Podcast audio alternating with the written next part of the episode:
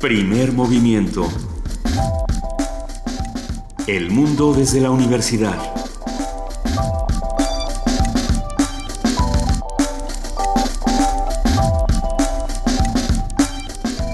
Siete de la mañana con cinco minutos estamos aquí en primer movimiento en ausencia de Luisa Iglesias. Yo soy Juana Inés de ESA y está conmigo Miguel Ángel Quemain. Buenos días, Miguel Ángel, ¿cómo estás? Hola, Juana Inés, buenos días.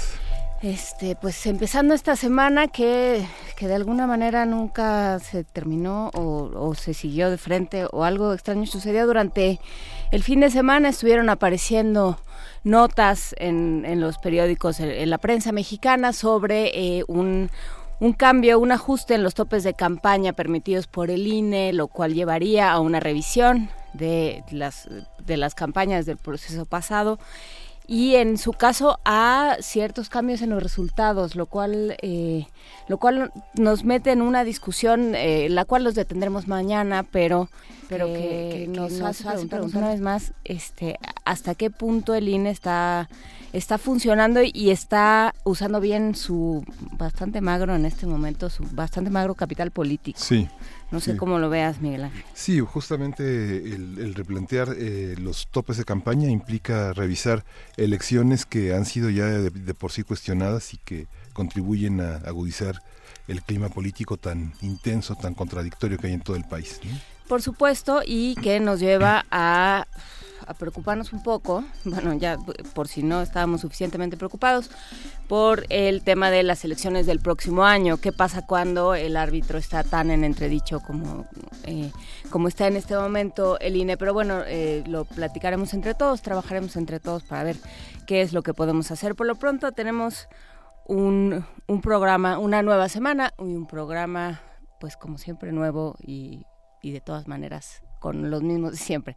Cuéntanos, eh, Miguel Ángel, ¿qué va a haber el día de hoy? Bueno, vamos a arrancar eh, con un curso de verano que se llama La Ciudad de los Secretos, una, una convocatoria a conocer y reconocer la ciudad, a situarse como un extranjero en el propio territorio para observar de una manera más rica, más eh, compleja la, la, ciudad que tenemos. Vamos a conversar con Héctor Zagal. Él es un escritor, profesor de la Facultad de Filosofía y Letras de la UNAM y profesor de la Universidad Panamericana, con quien haremos un, un recorrido con estas posibilidades que da la crónica eh, radiofónica. Pues sí, nos hará eh, durante toda esta semana, en la, en la primera hora del programa tendremos nuestro curso de verano eh, sobre la ciudad de los secretos, eh, para, donde nos invita Héctor Zagal a caminar por esta ciudad y a pasear por diferentes barrios y enclaves de esta ciudad. Lo estaremos platicando. También, como todos los lunes, tendremos, no tendremos problemas matemáticas, tendremos algo más. Sí, me equivoqué a la hora de hacer la escaleta. Olvídenlo. bueno, vamos a tener este la visita de John Kelly, un balance de esta de esta visita a supervisar, yo creo, ¿no? A pues supervisar o sea, porque además ni había quien lo atendiera. Sí, al final, al final, este, el secretario, este, Osorio Chong lo, lo, este, lo monitoreó. Pues sí, pero, pero bueno, ¿a qué vino? Nos lo va a contar el maestro Alberto Rubiel Tirado, coordinador del Programa de Seguridad Nacional y Democracia en México, los desafíos del siglo XXI en la Universidad Iberoamericana, Campus Ciudad de México. Y el balance del G20 es un balance necesario. Este lunes fue, fue el, tema que ocupó las primeras planas, el grueso de los periódicos y los noticieros del fin de semana. Un, un, un encuentro lleno de, de tirones por fuera y por dentro del encuentro, con Alemania como como huésped, como anfitrión de este, de este encuentro y Estados Unidos como el gran aislado de este, de este gran encuentro de países en desarrollo y, desarrollados.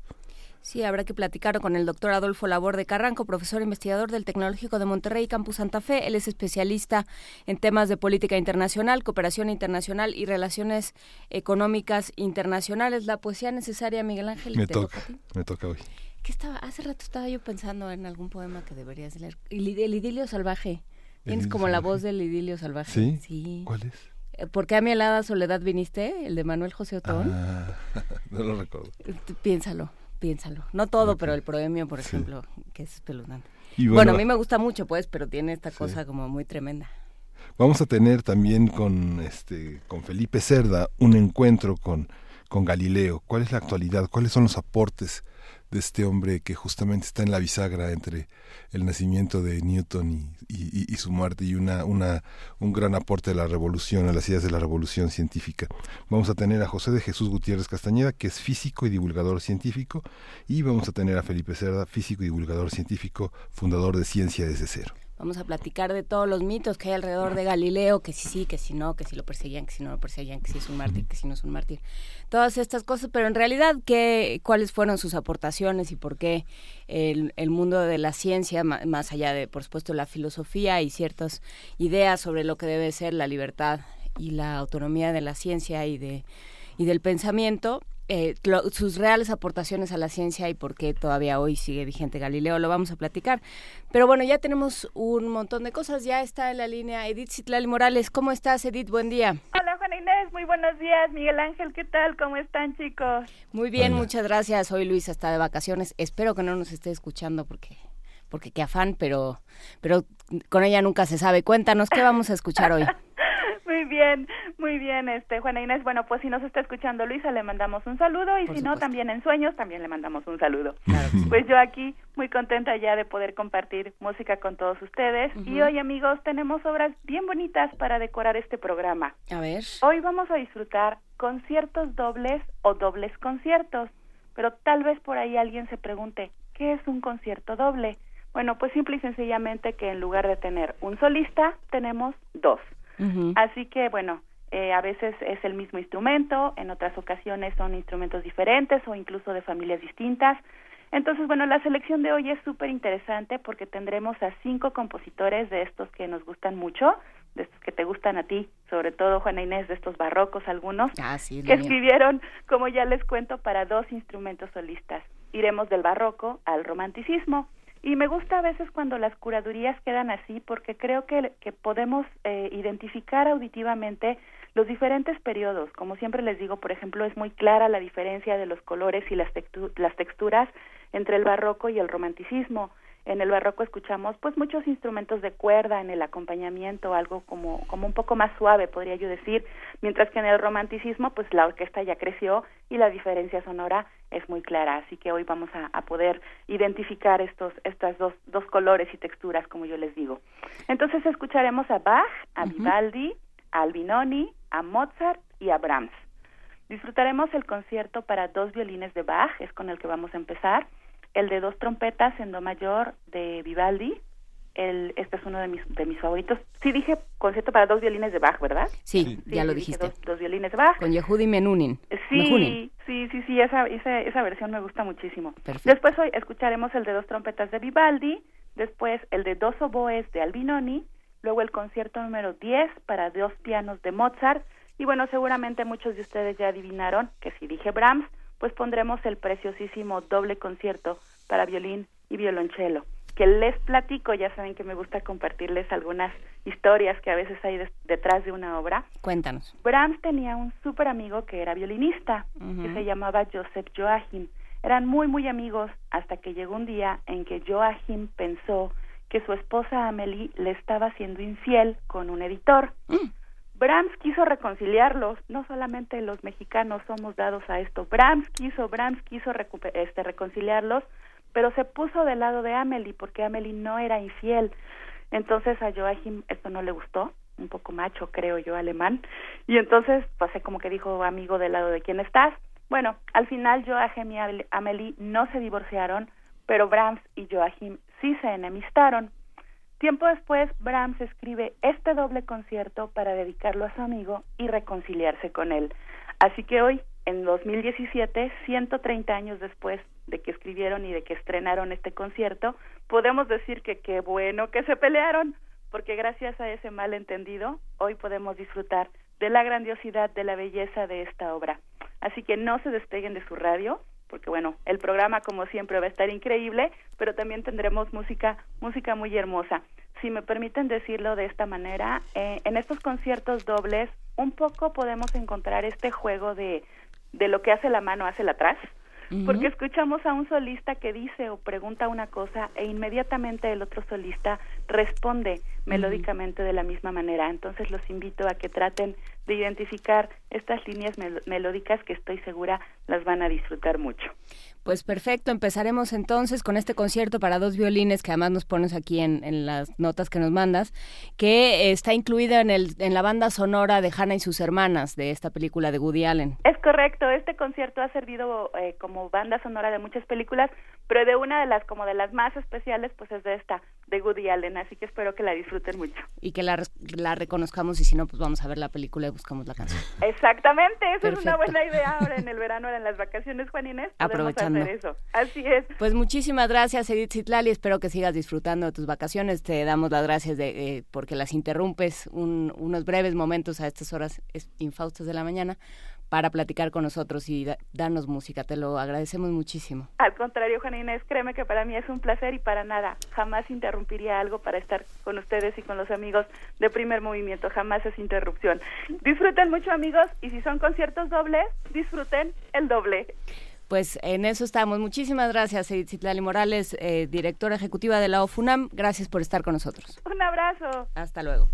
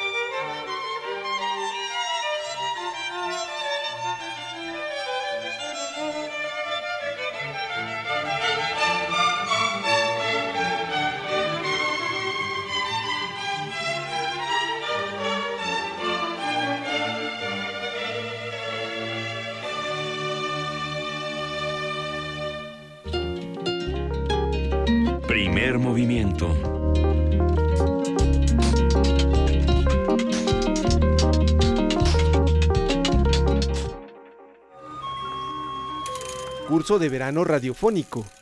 La ciudad de los secretos. Con Héctor Zagal.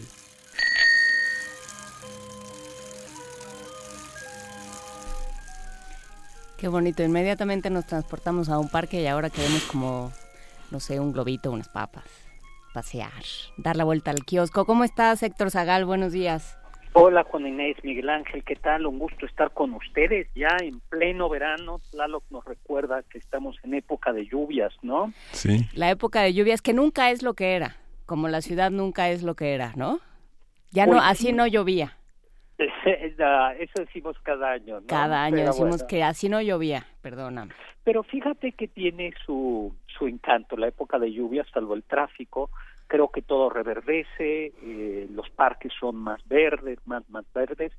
Y bueno, pues yo creo que podríamos comenzar, si, si te parece, con una recomendación, que es visitar Chapultepec, Polanco y yo creo que uno de los grandes museos de la Ciudad de México, que es el Museo Museo Sumaya, ¿no? Yo no sé si ustedes conozcan un poquito la historia de, de Polanco, ¿no? Mm, Hay, hay, pa- eh, es, eh, es, a mí me gusta decir, Polanco es un lugar, a ver, que no invita demasiado a caminar, salvo que hay que tener como cierto ánimo, pero, pero hay lugares eh, bonitos de Polanco. A mí me gusta mucho el parque, el parque Lincoln, con estos grandes espejos de agua que tiene, donde los domingos todavía van algunos a jugar con sus barquitos, los niños y los señores grandes con sus barquitos, eh, y que debe su nombre precisamente que aparece ahí el edificio, digo, la, la escultura de, de Lincoln y con el emblemático reloj de, de ahí. Pues la historia de Polanco parece que es una tranza. Bueno, eh, para eh, el terreno, esos terrenos eh, pertenecían a una serie de ranchos. Estaba el rancho de Anzúez, un rancho de Polanco, eh, todos esos ranchos estaban cruzados por un río que se llamaba Río de los Morales y que eh, hoy por hoy discurre por Campos Elíseos, que es una calle bonita para caminar. Campos Elíseos, si ustedes se dan cuenta, es como así como serpenteante. Y es serpenteante porque debajo hay un río, como en tantas partes de la ciudad, y ese es uno de los motivos por los que también se, se inunda, ¿no? Claro. Lamentablemente, el, el- este edificio emblemático, la Hacienda de los Morales, no se puede visitar porque es, un, es, es privado, es un restaurante, pero es una hacienda que conserva el casco antiguo, que fue importante en el siglo XIX porque ahí este mm, hubo una o en esa zona había un estuvo a punto de librarse una batalla muy importante contra los norteamericanos. Eh, al final eh, esa reserva de soldados mexicanos que estaban ahí en 1847 no intervinieron, nadie sabe por qué, al parecer el general no quería que, que ganara el otro general mexicano para que no se llevara la gloria y prefirió que perdiéramos antes que, lo importante no es ganar sino que el otro pierda, ¿no? Por supuesto. Y, y bueno, pues entonces esta es como la, la historia eh, de, de Polanco. Lo que les decía es que todos estos ranchos, todos estos ranchos colindaban, por ejemplo, con un pequeño pueblo, que era el pueblo, bueno, llegaban a la hacienda de Legaria y, y colindaban con el pueblo de San Joaquín, que tiene también su río, Río San Joaquín. A mí algo que me, eh, que me llama la atención es que estos terrenos fueron comprados en el siglo XIX por Limantur con la idea de ampliar el, el parque de Chapultepec, pero pues a la hora de la hora terminaron siendo comprados o revendidos a un inglés que era dueño de una de una importante petrolera, creo que el Águila, y fueron eh, al final lo que iba a ser pues una extensión del parque terminó siendo casi todo una un terreno particular o el fraccionamiento de, Polanco.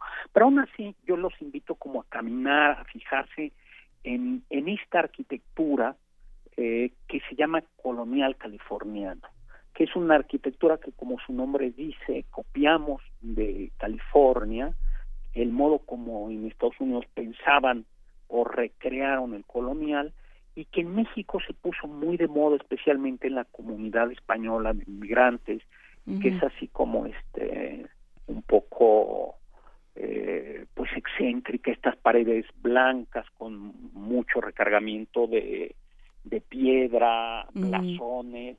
Entonces creo que es un paseo o sea yo creo que es de esas cosas que nos ofrece la ciudad gratis y que es bonita el, el caminar agarrar de Chapultepec y e irse todo el todo el eh, Campos Elíseos, el parque el parque, ¿cómo se dice? El parque Lincoln. Y la joya de la corona de, ahí, de esa zona a mí me parece que es el Museo Sumaya. No en términos arquitectónicos. Fíjate que sí, a mí su arquitectura no me gusta. A, a, ti te a ti tampoco te gusta, ¿verdad? No, no me parece. Además me parece que justamente pensando en toda esta zona, pensando en todo lo que ofrece en términos de los diferentes momentos de la de la arquitectura y las propuestas arquitectónicas en México, eh, pues me parece que fue una inversión mm, raro, este, viniendo de quien viene, pero me parece una inversión desafortunada en términos de, propuesta arquitectónica. Se podía haber hecho algo mucho más, eh, más interesante y que propusiera algo al entorno en el que está. Sí, en efecto. A mí, digo, hay gente a la que le gusta. Ellos mismos dicen que, por supuesto, tuvo como un referente el Guggenheim, creo que salió ah. cincuenta y tantos millones de... Creo que el Guggenheim tendría algo que... es, es de Frank Lloyd Wright el Guggenheim, ¿no? Sí, sí, sí. Creo que Frank Lloyd Wright tenía, tendría algo que decir al respecto. Un momento no me ayudes, compadre. Y lo que sucede es que, ah. el, que, el, Guggenheim contrasta notablemente con la arquitectura de, de Bilbao, que es totalmente clásica, ¿no? o el del mismo de Nueva York también, ¿no? Son, son propuestas realmente eh, fuertes para, o sea, pero, pero, pues bueno, me parece sí que aquí hay, hay una, un riesgo que no paga para, para mi, mi punto de vista arquitectónico. Sí, y yo creo que parte del problema es que no está integrado, no me gusta eh, alrededor de la plaza compite con la misma con la misma altura de la plaza Carso eh, ahora, yo creo que por hoy es parte ya del paisaje de ese nuevo Polanco, que a mí personalmente tampoco me gusta, ¿no? Así como el viejo Polanco podrá ser un poco cursi por su tipo de arquitectura, no deja de ser arbolado, un lugar que invita a caminar. Eh, en cambio, creo que es un poco hostil el nuevo Polanco. Eh, sin embargo, a mí sí me parece que el, ya hablando de la colección, creo que el museo es un, es un lugar privilegiado por un lado hay una cosa, yo comenzaba el lunes, eh, comenzaba como recomendación porque es el único museo que yo he encontrado en la Ciudad de México que abre los lupis, ¿no? Entonces es lo pues si hay que aprovechar las vacaciones, yo creo que nada como eh, es una es un museo que se puede visitar, es entrada gratuita, cosa que no deja de ser eh, importante en estos días eh, pues llevar a todo mundo. Y aunque hay gente a la que la museografía no le gusta, yo, como saben, doy clases todavía de prepa, y he llevado a mis chavos de prepa y, y, la museografía, eh, el, el, museo comienza desde arriba, eh, desde una sala de Rodán, y vas bajando, y hay una línea de tiempo, ¿no? Y eso, eso a la gente le, le ayuda, ¿no? Eh, o sea, creo que es un museo que quizá a algunos no les guste, pero que yo sí he tenido buena experiencia con como como acercamiento primero, ¿no? Arriba está la sala de Rodán, que es una es, una colección muy muy importante de Rodán. Llegando al, al lobby es maravilloso, te encuentras con la puerta del infierno de, de Rodán, que no es ninguna puerta a ningún partido político, sino es una escultura. Este es eh, el, lobby es un lobby bonito tienes un hermosísimo cuadro de de Tamayo eh, y un pequeño mural de Diego Rivera y una copia eh, que anda por ahí de la de cómo se llama de la piedad no yo creo que es como un buen recibimiento algunos dicen que hay demasiado blanco subes en el elevador y llegas a, a, la zona a la sala de Rodán eh, se pueden conseguir mediadores, ¿eh? a veces si vas con un grupo y hay eh, un grupillo pequeño, 10 personas, una cosa así, ya hay mediadores disponibles, se puede hacer. Y yo sí los invito, el, ejercicio de los mediadores es, es, es bueno, o sea que se puede, eh, se puede pedir con tiempo o se puede pedir sobre la sobre la marcha sujeto a disponibilidad, ¿no? Eh, yo creo que lo que te hace, eh, yo no sé si tú sabías que la esposa era, era escultora y algunos dicen que quizá mejor escultora que, que Rodin y hay una Camille, pequeña... Camille, algo, Claudel, Camille Claudel. ¿Es Camille Claudel? Sí. Ah, Camille Claudel. Sí, y hay una y hay una pequeña disputa ahí sobre si ella era la que hacía la chamba. Ella era o no, no se sabe. En todo caso, eh, Roland es un autor que rompió modelos, eh, no fue aceptado en, en, las exposiciones clásicas como tan, tantos otros y entró como un independiente, ¿no? La eh, en realidad es, es a mí sí me gusta mucho, ¿no?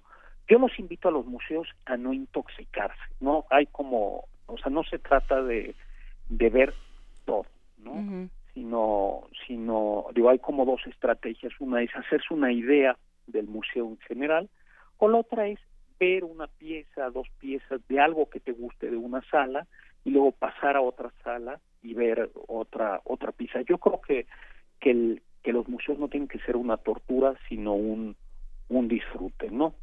Eh, luego vas bajando y, lo, y es una, una colección muy muy impresionante porque tienes eh, eh, tienes pintura del siglo XVIII, del siglo XIX, pintura europea México casi no tiene, o más bien está todo en colecciones privadas, seguramente sí hay maravillas, pero aquí hay bastante colección, bastantes vanguardias, por ejemplo, tenemos algún eh, algún Gauguin, hay algún Van Gogh, hay algo de impresionismo, entonces sí es, sí podemos hacernos una, tener una vista de la historia de la, del arte, del arte universal. A mí personalmente me gustan mucho las artes decorativas, ¿no? Que, o estas pequeñas artes de eh, esculturas para adornar casas. Claro. tiene, y, y, eso creo que tiene también una colección muy buena de marfiles, de, de marfiles con unas piezas chinas extraordinarias, este, tiene algunas piezas de marfiles eróticos, claro, de erotismo japonés, que es así como se enseña la esquina del kimono, ¿no?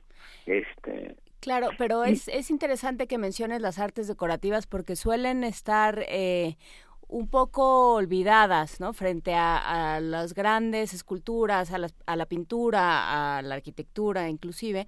Pero, pero nos dicen mucho de, de ciertas épocas, o sea, nos, en términos de microhistoria, ¿no? En términos de vida cotidiana nos dicen un montón de cosas, ¿no? Porque son desde las cucharas hasta, eh, como dices, las, los, eh, los bibelots, ¿no? Las cositas chiquitas que están en, en todos, en, en, que utiliza la gente para adornar sus casas. Claro. Y, y es con lo que convives, además, en realidad es el arte, y es el arte que la gente puede comprar, o sea, todos nosotros tenemos de alguna o de otra manera piezas decorativas en nuestra casa, ¿no? Entonces revela, es un arte cercano, eh, revela mucho, como tú decías, los modos de pensar de una época.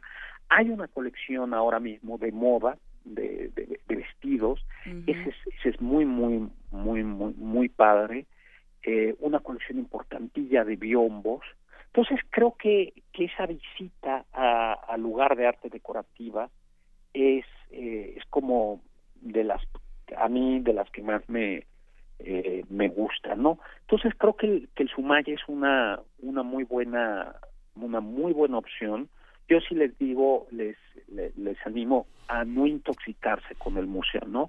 A veces pasa, yo no sé cómo vean ustedes, pero a veces como con los libros, quitando los libros que hay que leer por obligación, por trabajo, una cosa así, yo creo que a veces hay que ser un poquito irreverente con el libro y saltarse alguna página o dejarlo si te aburre. Yo creo que algo así hay que hacer con el museo, acercarse al museo, verlo, disfrutarlo, no te gustó, pásate a otra parte, no intentes verlo completo, eh, a veces se puede alternar, y tomar un café. Yo, yo creo que bajar a tomar un café y volver a subir al, al museo es una cosa es este, que, que aligera. Eh, es un espacio es, es un espacio muy muy muy simpático, ¿no? Hay unas piezas verdaderamente macabras, ¿no? Hay una de marfil eh, que a mí me gusta mucho, que es em, donde se guardaban los santos óleos, que son los aceites que utilizan los católicos a la hora de la... Eh, en los momentos importantes de la vida de los católicos. En el bautismo, en la confirmación y a la hora de la muerte. Y si, eh, y si te consagras como sacerdote, también en la consagración. Exactamente, y para obispo. Bueno, pues hay una hay un una de estas que es una cabeza de marfil hecha de marfil de un es un Jesucristo y entonces el Jesucristo la cabeza está hueca. Le quitas la cabeza le quitas el, la tapita del cráneo y ahí guardaban el, el aceite no no me dirás que es que es casi macabro, ¿no? Es completamente macabro, pero pero sí dentro de una una estética escatológica muy muy predominante en el catolicismo por lo demás digo también si piensas en estas capillas adornadas todas con huesos eh, del memento mori ¿no? Sí, El, el, brazo de quién sabe qué el ojo de quién sabe quién la cabeza también hay una colección del Greco que esto para mí es un es ah. importante es uno hay una pequeña colección hay tres o cuatro eh, autores eh, cuadros del Greco, eh, no atribuidos, sino en realidad el Greco, de quien por cierto dicen que eh, su rojo, su encarnado, era pintado con la grana cochinilla de Oaxaca. No lo he documentado, pero la leyenda dice que cuando conoce este color que se sacaba de Oaxaca, que era la gran exportación, dice nunca más volveré a pintar un rojo que no sea con grana gran cochinilla de, eh, de Oaxaca, ¿no? Y luego hay una colección también de retratos mexicanos que es muy bonita, ¿no? Donde está este Menegildo Bustos, eh, un pintor anónimo, que digo no anónimo, perdón, amateur, que pintaba pues que hacía de todo, era heladero también, hacía helados, Ándale. creo que sí, o sea, de todo, y entre las cosas que hacía era cuadros, entonces no retrata eh, mm, son cuadros sobre todo familias del Bajío, del León, de Guanajuato, de Celaya, del siglo del siglo XIX mm, en, en México, ¿no? Entonces tenemos eh, y tenemos una un buen un buen un buen panorama y ya eh, llegamos al al lobby, ¿no? A mí me parece que esa es una una buena una muy buena opción de de, de museo, ¿no? Sobre todo aprovechando este día que está lluvioso, pueden que, que se antoja lluvioso, puede uno meterse al museo todo el día. Exactamente, ¿no? Exactamente. No, mi sugerencia es eh, hay que llegar, bueno, el estacionamiento no solo es caro, sino que casi nunca hay estacionamiento. Está llenísimo. Eh, se puede llegar al Metro Polanco y luego si uno tiene ánimo de caminar, caminar. Este, se puede llegar, hay una parte en la que se puede llegar en bicicleta, es un lugar que, que está relativamente bien, eh, bien comunicado, ¿no? Y es una, una opción, ¿no? Es una, una opción que, que se puede. El estacionamiento, el estacionamiento de enfrente del supermercado está, es siempre, siempre hay lugar. Y los saturó el, acuario. Exactamente. Yo no les, fíjate que yo no conozco el acuario. Ese sí cobra y sí hay una una cola larga, ¿no? Sí, Pero, siempre. Este, es un poquito más, e, ese sí tiene un precio, mm, o sea, no es un plan tan, tan fácil. Si hay fila, eh, dicen que es interesante, pero yo pensaba en un plan así como de cursito de lunes, eh, que, que uno no gastara mucho, no gastas nada ahí y te puedes tomar tu café y subir y volver a seguir viendo este este museo y por supuesto ya me puedan platicar cómo, cómo está el, el, acuario. ¿Ustedes conocen el acuario? Yo no conozco el acuario, a mí me dan horror los acuarios. Sí. Cosa que a nadie le importa más que a mí y a los peces, pero en general yo creo que el mar y sus animalitos están bien ahí abajo. Me dan, o sea, ya tan, me parecen majestuosos y maravillosos, pero sí ya tan de cerca siento que no pertenecemos al mismo mundo y que cada quien en su espacio mejor. Cada quien en lo suyo. Sí, pero no creo que a los peces les afecte demasiado. O sea, ya los ven bastante. El museo, el pues museo, el museo es extraordinario. Pertenece a esta nueva, a esta nueva zona que es la, es la ampliación Granada a la colonia, pero es lo que se considera hoy Nuevo Polanco. Nuevo Polanco. Así es. sí. Eh, de hecho, era, toda esta era una zona, en su origen fue, fueron campos de golf, bueno, primero fueron ranchos y luego, y luego campos de golf. Eh, Horacio, la calle de Horacio, de hecho, era una vía de tren, de un tren particular para una, para una de estas pequeñas haciendas. Eh, si ustedes alguna vez han ido a Yucatán, eh, todavía en las haciendas de Yucatán quedan restos de estos pequeños trenes que servían para transportar mercancía en Equén dentro de las haciendas. Algo análogo había aquí en, en esta hacienda y todo, por eso el trazo de, de, de, Horacio es un trazo tan tan recto y tan tan amplio, ¿no? Eh, esta es como como la idea. Ahora, si ya podemos ir a Chapultepec, eh, digo, como les decía, la, a mí me gusta hablar mucho los nombres, no los los nombres de, de, de la de la ciudad hablan de la historia. Por ejemplo, eh, vamos a la zona de teatro y está el granero, eh, cuyo nombre es se llamaba el granero porque era un granero. Ahí está un granero para los caballos de para los caballos del del campo de nuestro campo de Marte eh, de, de polo eh, nuestros campos elíseos, ¿no? Eh, y por supuesto todo el, el monumento, la entrada a Chapultepec que hoy está está cerrado, ¿no? Yo sí los invitaría a veces a hacer una visita de caminar simplemente por Chapultepec, ¿no? Eh, por supuesto está el castillo, pero debajo del castillo hay algunas pequeñas vestigios históricos que la gente no suele visitar.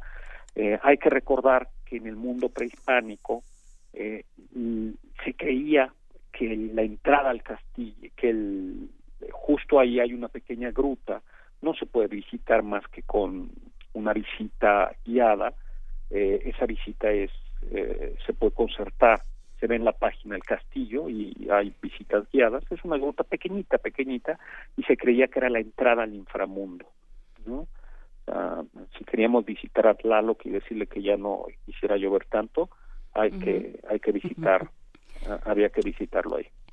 Pues muy bien, me parece muy interesante una cosa que dice Sector y que creo que es una, una buena enseñanza para todos los que vamos a, museos, que es no, no, no tomarlo como una tarea, ¿no? Como una obligación de verlo todo todo en un día porque porque sí termina uno cansado saturado con los pies este llagados y no es penitencia pues no y pero yo siempre creo que en el momento en que algo te habla, o sea, en el momento en que hay una pieza que te llama la atención, que te hace, que te lleva a otro lado, que te hace pensar, que te hace ir y venir como en una, en una propia reflexión, con eso te puedes quedar, ¿no? Decir, bueno, a mí me pasa, ¿no? Me quedo con una cosa, con una pieza, con un momento, con una reflexión y me doy, y, y ya como que me doy por, por atendida en el museo, pues, ¿no? Siento que, que ya nos entendimos el museo y yo y regresaré y, volveré a esa pieza o no tal pero pero no hay necesidad de de, eh, de agotarlo en una visita.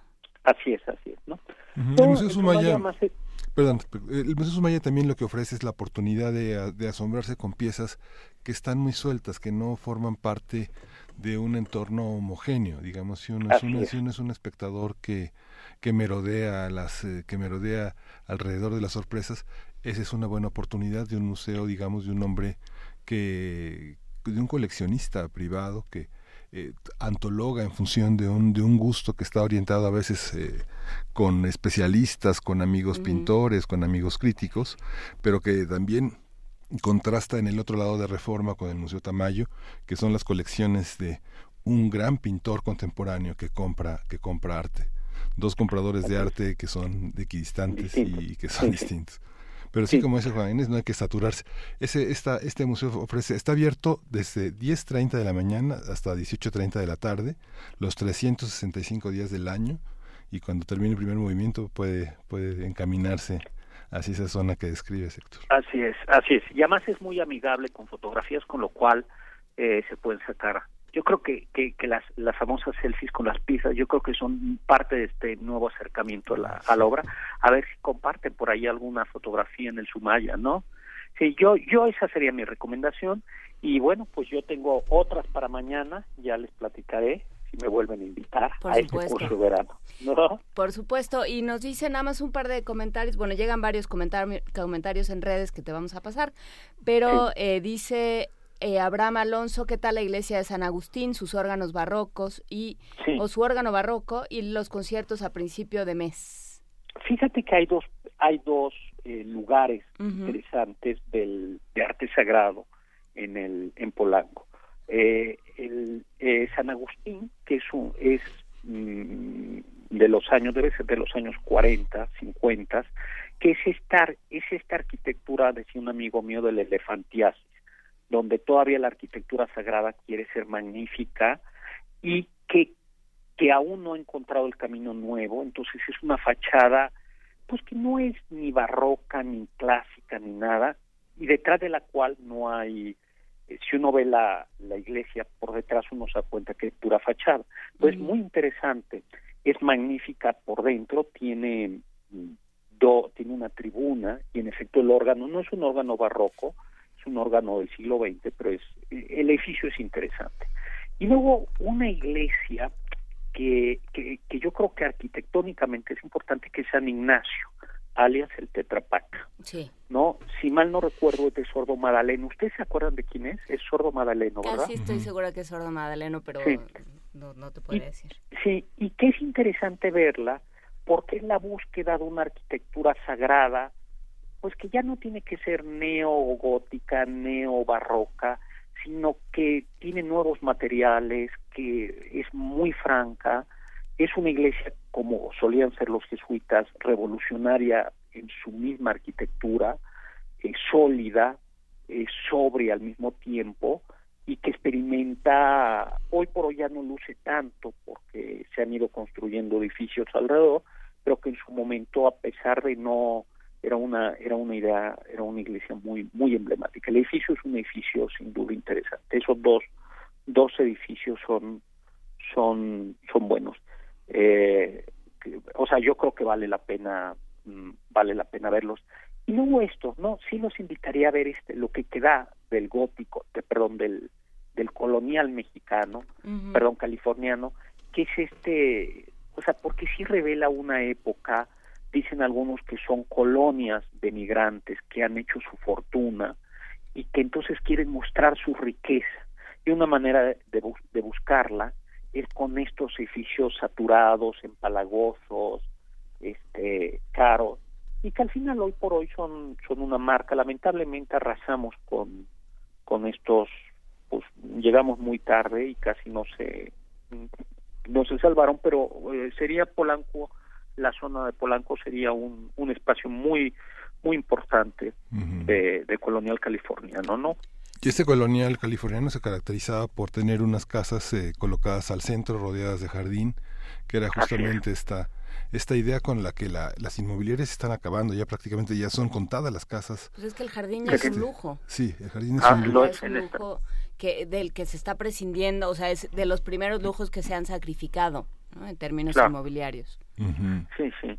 Y, y, eran casas, eso, con... Eh, además también hablan con una pequeña reja, hablan de cómo era la seguridad en, en esta ciudad que se acabó, porque eh, eran barrios caros, y si bien es cierto que tienen herrería y protecciones, eh, las, el, el colonial californiano ofrecía la casa, por así decirlo, podías verla desde fuera. Estas viejas películas mexicanas, eh, los ricos viven en estas casas y los pobres pueden ver desde la reja la casa de los ricos, ¿no? Digo, eso revela también un, un tipo, una ciudad que era infinitamente más segura y bueno, hoy por hoy uno tiene que vivir en un búnker. Sí, si uno eh, va a bosques de las lomas, por ejemplo, o a ciertas casas remodeladas en el Pedregal o en, otros barrios eh, de alto poder adquisitivo, este, se, se, nota, ¿no? Son unos, como dices, unos búnkers, unas, unas barras altísimas eh, que, no permiten ver nada de lo que hay adentro. Claro, un amigo mío decía que eh, nos quejamos de los muros de Trump, pero basta ver Santa Fe, ver cómo hemos construido eh, verdaderos barrios. Ciudades amuralladas.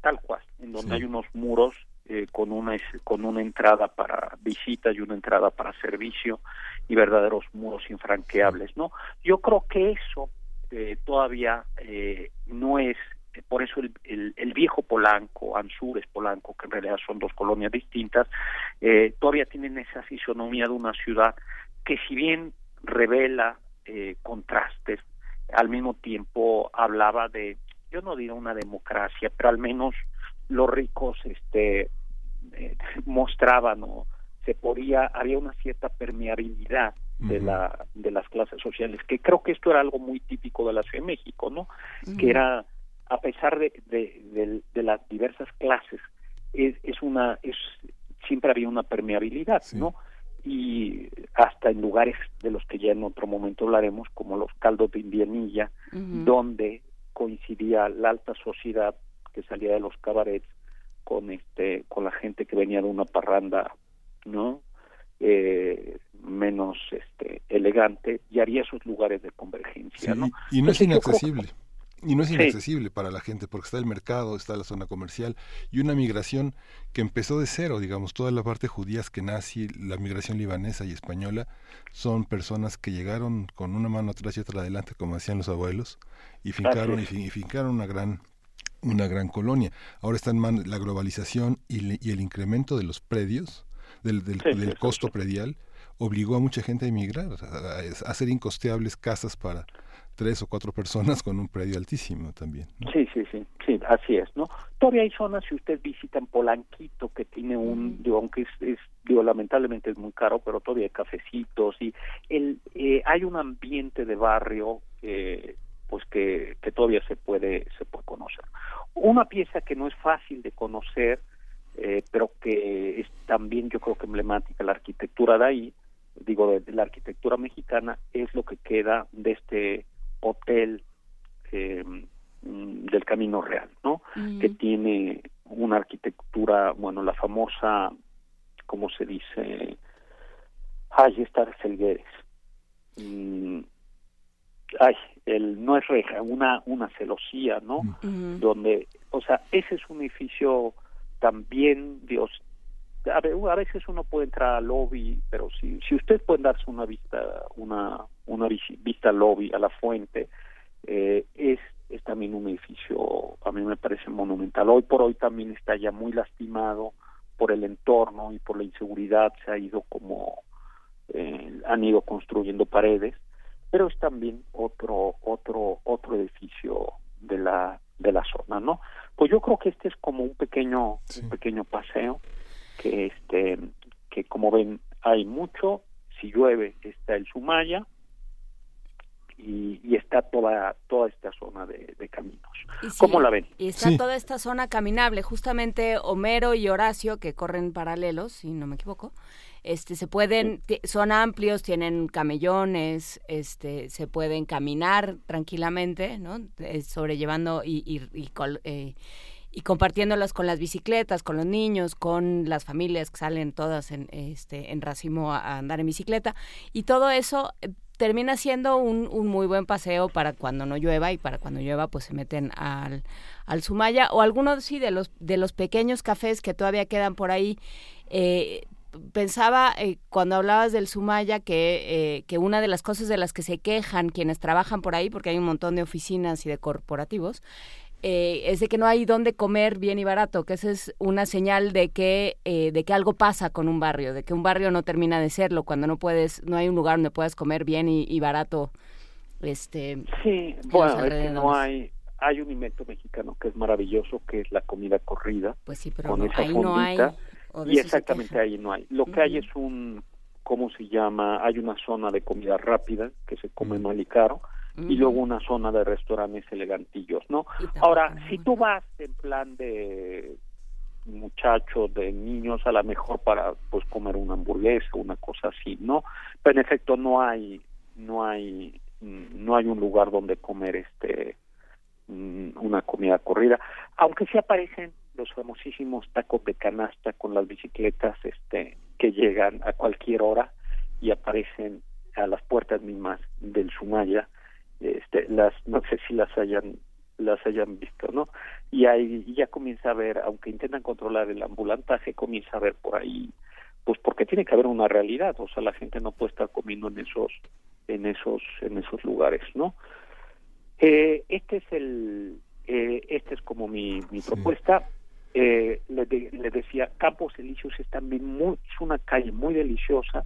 Y luego cruzar a simple, la parte reforma, a veces llegamos simplemente a Chapultepec a visitar lugares, pero yo creo que hay que, hay que disfrutar eh, esta, por ejemplo, el, el descampado o el parque que está entre el museo, el Museo Nacional de Antropología que, y el, Tamayo, eh, esa parte chiquita de reforma eh, es una parte eh, también muy, muy, muy caminable. O sea, yo creo que estos días que ha llovido se, se disfruta, se disfruta, ¿no? Y nos reservamos los museos de, de Chapultepec para otro, para, para otro momento, ¿no? Te, agradecemos muchísimo, Héctor Zagal. Eh, muchas gracias a Víctor Ramírez que nos escribió y nos dijo que el Guggenheim es de Frank Gehry, el de Bilbao, el de Nueva York, que era el que yo tenía en mente, es Frank Lloyd Wright, efectivamente, pero bueno, ahí están Frank Gehry y Frank Lloyd Wright, han sido de los, eh, de los tantos arquitectos que han participado en el proyecto Guggenheim hay que pues, verlos en las fotos, hay que hacer visitas, creo que hay visitas virtuales, eh, Miguel Ángel. Sí, mañana continuamos con el curso, mañana continuamos, mañana vamos a andar este por Coyoacán y la propuesta de Héctor Zagal consiste justamente, se titula El Paseo de los Conquistadores, hagamos comunidad, colabore, sugiera, sugiera espacios, sugiera rutas y mañana esta visión de Héctor Zagal en la Ciudad de los Secretos. Vamos a, recorrer la Avenida México-Coyoacán. Coyoacán fue el primer asentamiento fijo de los conquistadores y vamos a verlo desde esa óptica histórica y vamos a llegar hasta el exconvento de Churubusco, el Museo de las Intervenciones y bueno, vamos a, vamos a continuar, Héctor. Muchísimas gracias, Héctor. Te dejamos con el concierto para dos trompetas de Vivaldi para este lunes. Muchísimas gracias. Maravilloso. Hasta, mañana.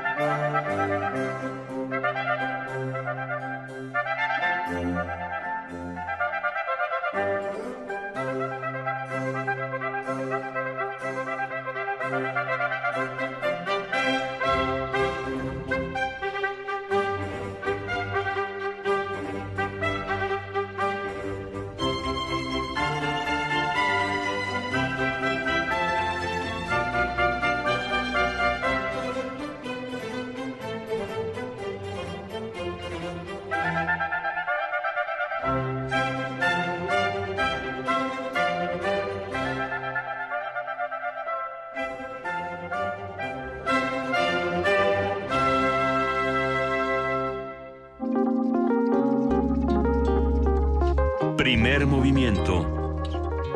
Hacemos comunidad.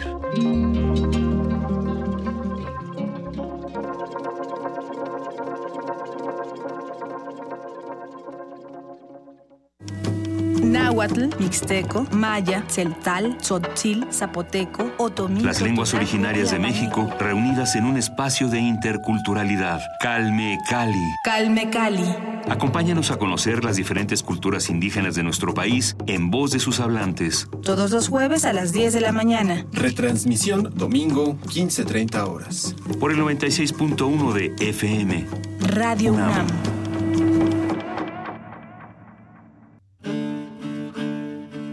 Sumérgete en la música del planeta.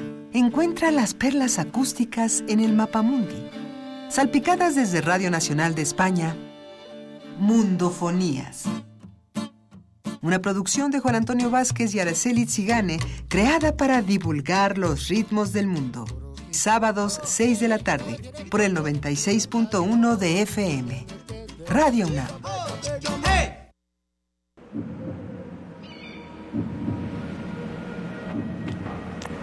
No es momento de temerle al muro de Donald Trump, ni permitir que nos humillen, ni que denigren nuestra grandeza. No más pisoteo a México. Es momento de recuperar nuestros valores como mexicanos. Se necesita algo más que un muro para dividirnos. Partido Encuentro Social. Llega a sus últimas semanas de exhibición la magna muestra retrospectiva ARP del escultor, poeta y pintor franco-alemán Jean Arp en el Museo de Arte Moderno, compuesta por 60 piezas entre relieves, esculturas, óleos, collage, tintas, gouache, grabados, tapices y libros ilustrados del fundador del movimiento dadaísta y desvela las expresiones vanguardistas de inicios del siglo XX. La exposición se puede visitar en el Museo de Arte Moderno en Chapultepec, Ciudad de México. Como los pulpos, los escritores son más sabrosos en su tinta. Una producción del Instituto de Energías Renovables de la UNAM. Lunes y miércoles al mediodía por el 96.1 FM. Radio UNAM. Let there be sound.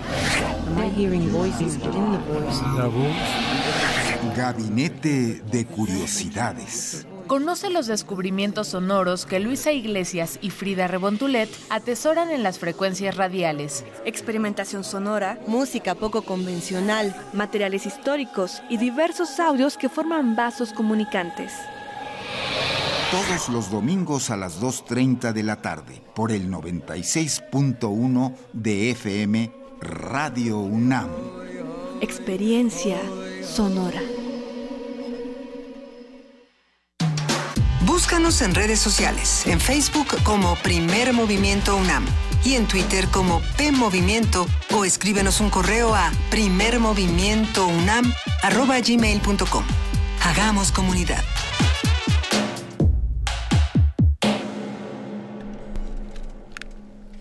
De la mañana con tres minutos y ya estamos de regreso aquí en primer movimiento, de regreso de este paseo con, eh, con Héctor Zagal. Nos vamos a ir a una de estas eh, regalos que nos da la producción, unas historias de bolsillo, El gato y el diablo. ¿Quién es el autor? Paco Ángeles. Paco Ángeles, que estás del otro lado del vidrio. Ah, Ah. este muchacho, que fíjate que va, yo creo que le va a ir bien. sí. Este muchacho, James Joyce. Eh, historias de bolsillo, El gato y el diablo, de James Joyce. Historias de bolsillo. Diminutos relatos sobre gatos.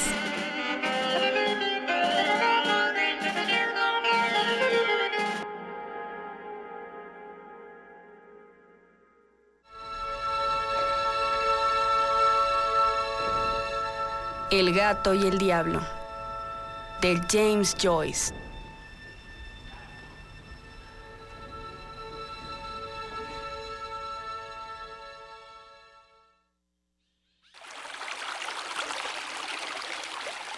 Bouchoncy es un antiguo pueblecito situado en una orilla del Loire, el río más largo de Francia. Hace muchos años, los habitantes del pueblo, cuando deseaban cruzarlo, tenían que ir en una barca, porque no había puente.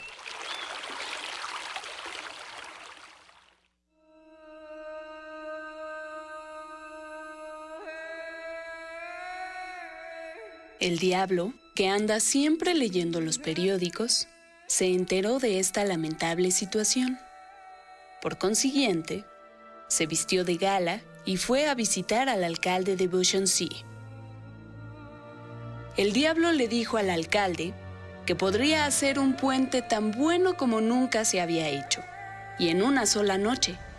Todo lo que pedía era que la primera persona que cruzara el puente le perteneciera. El alcalde accedió. Y cuando vino la mañana, los habitantes de Bouchoncy vieron un magnífico puente de sólida piedra. Todo el pueblo corrió hasta el puente, pero no lo cruzaron porque el diablo estaba al otro lado. El alcalde llegó a la cabecera del puente. Llevaba un cubo de agua en una mano y en la otra llevaba un gato. Todos contuvieron la respiración. El alcalde soltó al gato en el puente y rápido como el pensamiento, le vertió encima todo el cubo de agua. El gato, al verse entre el agua y el diablo, se decidió y corrió a través del puente. El diablo estaba muy enfadado. Señores de Valgentins, no sois ni siquiera personas, no sois más que gatos. Ven aquí, gatito mío. ¿Tienes miedo, mi menino monino?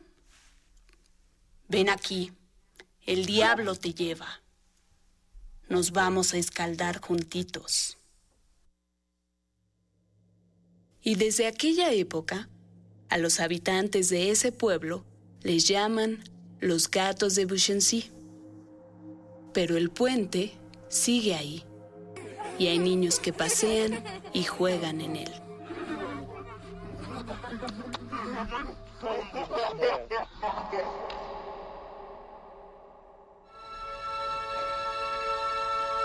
El gato y el diablo de James Joyce.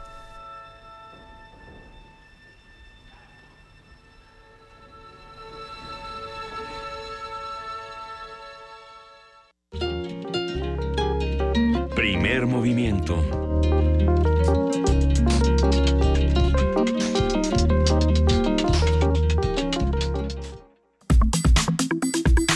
Nota Nacional.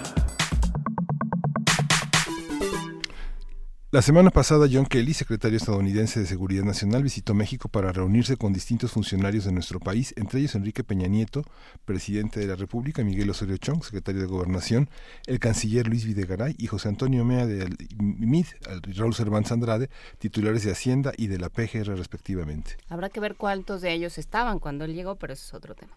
De acuerdo con un comunicado emitido por la Oficina de Prensa del Departamento de Seguridad Nacional de Estados Unidos, Kelly realizó esta visita de tres días para abordar temas como el combate a las organizaciones criminales transnacionales, la promoción de la seguridad regional y la cooperación económica. La Secretaría de Defensa de México informó que, acompañado de jefes militares, Kelly visitó el estado de Guerrero, uno de los mayores productores de opio de la República, donde atestiguó la destrucción de cinco cultivos de amapolas. Haremos un análisis sobre la visita del secretario Kelly, su agenda, sus objetivos y lo que se dio a conocer por parte del gobierno mexicano, que no fue demasiado, ni tampoco del estadounidense. Vamos viendo qué se supo. Vamos a platicarlo con el maestro Alberto Rubiel Tirado, coordinador del Programa de Seguridad Nacional y Democracia en México, los desafíos del siglo XXI, de la Universidad Iberoamericana, Campus Ciudad de México y especialista en temas de seguridad nacional. Muchísimas gracias, Alberto Rubiel, por estar esta mañana con nosotros. Eh, cuéntanos, ¿tú sabes a qué vino Ángel? Oh, buenos días, Juan Inés. Buenos días, Miguel. Este, pues yo creo que eh, es la continuación de una serie de visitas que, que se han ido realizando también por, por estos personajes que están vinculados con el aparato de seguridad. John Kelly no es cualquier personaje ni cualquier funcionario, de él depende la coordinación con todas, absolutamente todas las agencias de seguridad de los Estados Unidos. Eh, de ahí de entrada ya tenemos una aproximación asimétrica al carácter de la visita y, la manera en que nosotros respondemos, porque en realidad eh, no tenemos en, nuestro país, eh, política y administrativamente un puesto similar al de Kelly. Por eso cuando dicen que se reunió con su similar Osorio Chong es un despropósito, ¿no? De entrada, Osorio Chong no controla todo el aparato de seguridad. Por eso se ha hablado de la creación de, de, la, bueno, un poco de la del renacimiento de una de una de un ministerio de seguridad, digamos, de una secretaría de seguridad pública, ¿no? Más que de seguridad, este, de hecho, en, el lenguaje oficial mexicano ya ni siquiera hablan de seguridad nacional o de seguridad pública, lo dejan como de, se reunió el, jefe del Ejecutivo con el gabinete de seguridad y eso, lo que sea que formalmente o administrativamente no existe. Entonces es un poco para tratar de forzar esta idea de que hay similares y, con, con, esquemas eh, que, que están más desarrollados, al menos en, en, términos no solamente de diseño institucional, sino operativamente como el de Estados Unidos, que fue eso obviamente, que hay que decirlo, este fue disparado o catalizado por el, 2 el 11 de septiembre de 2001. Y, decía que esta visita de John Kelly es la continuación eh, de una serie de, de, de, encuentros y de planteamientos eh, que tienen que ver con el, pues las, no sé si la, afinación de la agenda bilateral, eh, y te digo porque esto lo podría plantear entre comillas, mm. en, en, términos de, de cooperación México-Estados Unidos, pero donde la, la primacía o la prioridad está fijada en términos de seguridad, que ya nos hablan de cooperación y estas cosas, ¿no? Y que también está en un contexto con un presidente que no deja de, de vapulearnos voluntario o involuntariamente en donde sea, ¿no? este, entonces, eh, son dos niveles y esta parte es importante porque aparentemente eh, los, los instrumentadores y operadores este, políticos de los acuerdos binacionales, en el caso de los Estados Unidos, pues tratan de mantener aséptica esta cuestión del comportamiento del presidente norteamericano, ¿no? Sin embargo, este, la, la, cuestión al final del día en concreto es que, dada la relación asimétrica que tenemos, este, parece que nosotros estamos asumiendo las prioridades de la agenda norteamericana en términos de, de seguridad y de cooperación, ¿no? Eh, hace antes de la visita de estos funcionarios a Guerrero, lo cual es sintomático, ¿no? Que vengan y les muestren, y miren lo que estamos haciendo, este, sí, sí, le estamos echando ganas, ¿no? Sí, era lo que decía Miguel Ángel, vino a supervisar. bueno, antes de eso se fueron, se fueron incluso a la frontera sur, no sé si recuerden, este, vinieron y, recorrieron en, en, helicóptero la frontera y, los campos cómo, cómo, estaba haciendo los controles migratorios, este tipo de cosas, ¿no? Recordemos que la, la, frontera para Estados Unidos eh, desde hace rato, pero más enfáticamente con esta nueva administración de Trump, la frontera sur de los Estados Unidos se recorrió mucho más acendrada hacia el Suchate, ¿no? y nosotros estamos como esa, ese estado de amortiguamiento que, pues en términos duros, eh, gráficos, pues estamos haciendo ese trabajo sucio que ellos no quieren hacer, ¿no? Que es detener, contener los flujos migratorios por un lado y también este eh, quitarles la preocupación de, que no les llegue la droga, ¿no? ¿Son los dos temas los, que coordina, una coordinación así es el narcotráfico y la migración? Eh, en términos de seguridad, sí, y, obviamente todo esto se va mezclando con las cuestiones de, comercio exterior y, ahora a ver cómo vamos a, renegociar el TLC y, y, se van, este, no sé si contaminando, pero va junto con pegado, ¿no? Es decir, a ver, no quieres que te afecte mucho la relación eh, bilateral en términos de comercio porque eh, a ti te conviene más que a mí, pero a mí me interesa que eh, me contengas los flujos migratorios que no me sigan llegando a la, a la, frontera, este me preocupa y quiero que le pongas ganas con el asunto este de la heroína o, también los, los las rutas de tránsito de droga por la frontera en los extremos, por ejemplo, ¿no? ese tipo de cosas son, se convierten en, un, en un esquema integral de negociación para los Estados Unidos en el que pues nosotros realmente bueno, nosotros, más bien nuestros funcionarios están bailando al ritmo que les pone, ¿no? Digo, esa es mi, mi percepción. Obviamente podemos plantear de que eh, de alguna manera se están se están reforzando o se están reforzando en, en, posicionamientos de,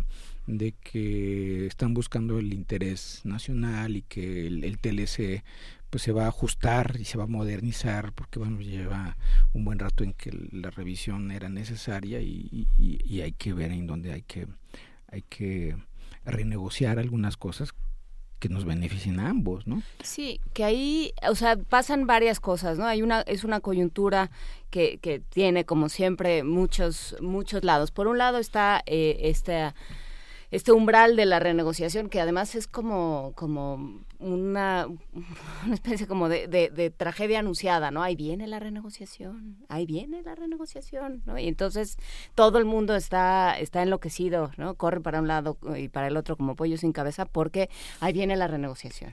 Y entonces ves a Videgaray y ves a, a al secretario de Economía y dices, cámara, si ahí viene la renegociación, a ver cómo nos va, ¿no? O sea, si con estos seres vamos a negociar y con, con estos seres de este lado y con los del otro lado, pues a ver cómo nos va, ¿no? No, no hay muchas expectativas. Y por el otro lado está esta tremenda crisis de... Que, que, tiene mucho tiempo cocinándose además de adicción en Estados Unidos, de adicción a los opioides, ¿no?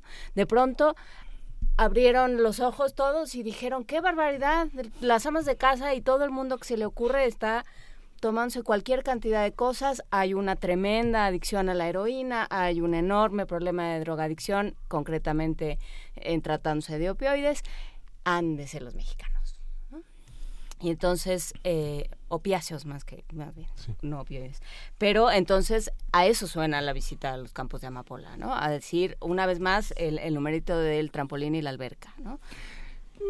Pues sí, yo, yo lo vería más bien como que es parte de, de estar eh, yo no sé, supervisando, eh, eso suena muy duro, pero pues obviamente el de, de estar, eh, este, y además yo no sé si sea la intención de los mismos norteamericanos, a ver, muéstrame qué están haciendo. Yo, yo a veces creo que, que incluso del lado mexicano, nuestra, nuestros funcionarios, tanto civiles como militares, son obsequiosos en ese sentido, ¿no? de, que, de que dan o enseñan más en realidad de lo que les están pidiendo que, que muestren sobre la mesa como cartas de, de, negociación o de acción. Ese es, ese es, obviamente es una hipótesis, pero, pero lo digo eh, con base en, en, la experiencia reciente. Recordemos que sobre todo las agencias militares de nuestro país, este, con este esquema de, de, comunicaciones horizontales en la interlocución con sus pares en, en,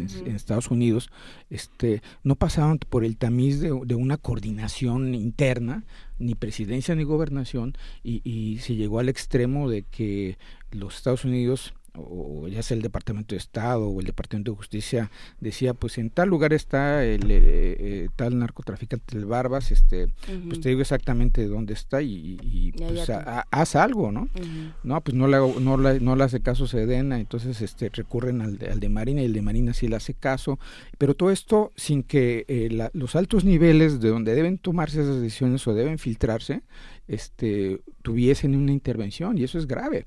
Entonces, eh, por eso digo que eh, esa parte no se ha mejorado del todo, eh, medio se trató de corregir con el asunto de la ventanilla única que lo que hizo fue más bien este burocratizar más y no, decir no no no aprovecharon realmente el esquema de, de, de una buena práctica que, hubiese dejado la comunicación horizontal, porque evidentemente en materia de seguridad el tiempo de reacción es importante, pero tiene que ser tamizada y, y ese, ese procesamiento es, es, es, pues es, estratégico, es importante y no se revisó.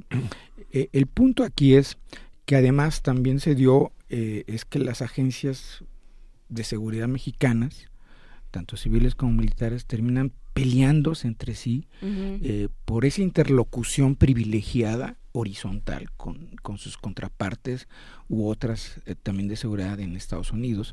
Esa es una, o también peleándose incluso por los recursos de apoyo, de colaboración. Eso pasó con el sistema Mérida. Que, que yo creo que ese es un punto interesante para... Eh, para, sí, la política bilateral, pero sobre todo la política interior. Eh, ¿Quién está llevando el, el, mando? No te rías. No, pero es que si lo sabes tú, por favor, no lo saber. ¿Quién está llevando el mando de la seguridad? Porque, o sea, porque tú hablaste de, de Marina, ¿no? Vidal Soberón, que aparentemente es el único, el, el único decente que nos queda, ¿no? con todas las comillas del caso. Pero la Marina es la, la, la, instancia confiable pero está también Cienfuegos y está también el comisariado y está la comisión pero la Marina también está en este esquema o sea la Marina está haciendo la contención física militarizada de la frontera sur desde hace rato no es decir este yo sé que podemos poner entre comillas muchas cosas. Eh, primero respondería a, a tu pregunta no sé si tanto irónica sobre si a quién vio Kelly, ¿no? Vio al presidente antes de que se fuera al G20, vio obviamente al secretario de Gobernación, este, como a pasar lista, a, tocar base con, con, con, los, los puntales de, de la seguridad eh, eh, en México. Si hubiese un, este, un similar a él, se hubiera entrevistado con una sola persona pero aquí ni siquiera el presidente, ¿no? Digo, eso es, eso es, eso es trágico, debería ser así, pero, pero no lo hay. sí, pero, pero de todo, pero, pero también tiene que gobernar y, entonces, pero ¿Ah, no hay un. ¿Ya le avisaste? este, bueno, estoy hablando en términos ah, formales. Ah, muy bien. hay una, hay una, hay una parte que es eh, compleja, si tú lo puedes explicar. Esta parte del espionaje político y la parte de la seguridad que entra en ese aspecto en el que no, no tiene acceso nadie y sobre todo los medios. ¿Cómo, cómo, se, ¿Cómo se vinculan estos aspectos? Está la Oficina contra los Delitos y las Drogas de la, de la ONU, que trabaja en colaboración con la DEA y que está también en consonancia con las reglas de la diplomacia mexicana, con la soberanía y la autonomía del, país. Y por otra parte, una parte que es violenta, que como tú señalaste, a partir del 11 de septiembre cambiaron las reglas del juego y cambiaron las reglas del juego en relación al terrorismo ya oficializado eh, que, que tiene la Unión Europea como una bandera de lucha. ¿Cómo, cómo se generan estas, estos acuerdos? ¿Qué papel juega México? ¿Qué es visible? ¿Qué tenemos derecho a saber los medios, los periodistas y la ciudadanía? ¿Cómo entender este juego tan amplio de responsabilidades y de secrecía eh, en términos de seguridad? Y de intercambios, porque termina siendo un, un, eh, un territorio muy transaccional. Yo hago una cosa, tú haces otra. ¿no? sí, vamos, y eso, y eso es normal en términos de cooperación eh, de, en, bloques de seguridad regional, por ejemplo, ¿no?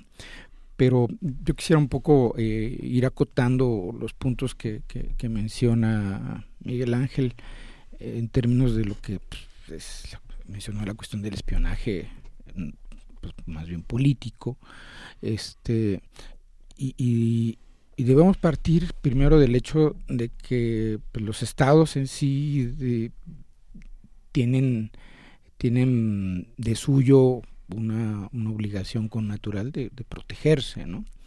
Y el punto aquí es, en las, los estados modernos, las democracias establecidas, estas actividades también son reguladas, ¿no?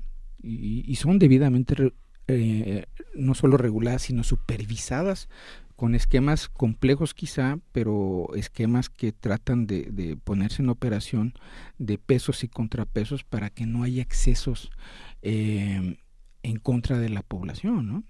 Eh, digo, podemos ver casos, el más cercano es el de Estados Unidos, ¿no? los comités y las comisiones este, de, inteligencia o de seguridad que tienen incluso potestad no solamente para, para obtener información de los titulares de las agencias de seguridad, desde el Pentágono hasta el, procurador, el, general, etcétera, etcétera, pero sino que también tienen capacidad de investigar y, y de sancionar a funcionarios. Eso no lo tenemos nosotros aquí. Entonces ya de entrada tenemos ahí un, un, déficit en términos de diseño institucional y legal que no nos permite, este, o más bien que nosotros como ciudadanos, como país inclusive, porque yo creo que esto se devuelve como una vulnerabilidad al país, este, nos hace, nos hace débiles y además nos expone a abusos. Y el ejemplo palpable es lo que vivimos hace con la exposición hace unas semanas de, la nota esta de la investigación del New York Times.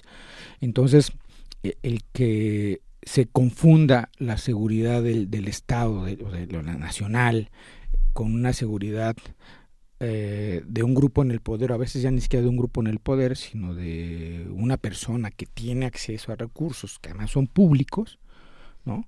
Y que, y que los utiliza a su antojo, porque hay que, hay que decir que en los últimos tres lustros, pues aún en las, en las entidades los, los gobernadores espían a la gente, ¿no? Y eso es, eso es ilegal, es, nos, nos transgrede, ¿no?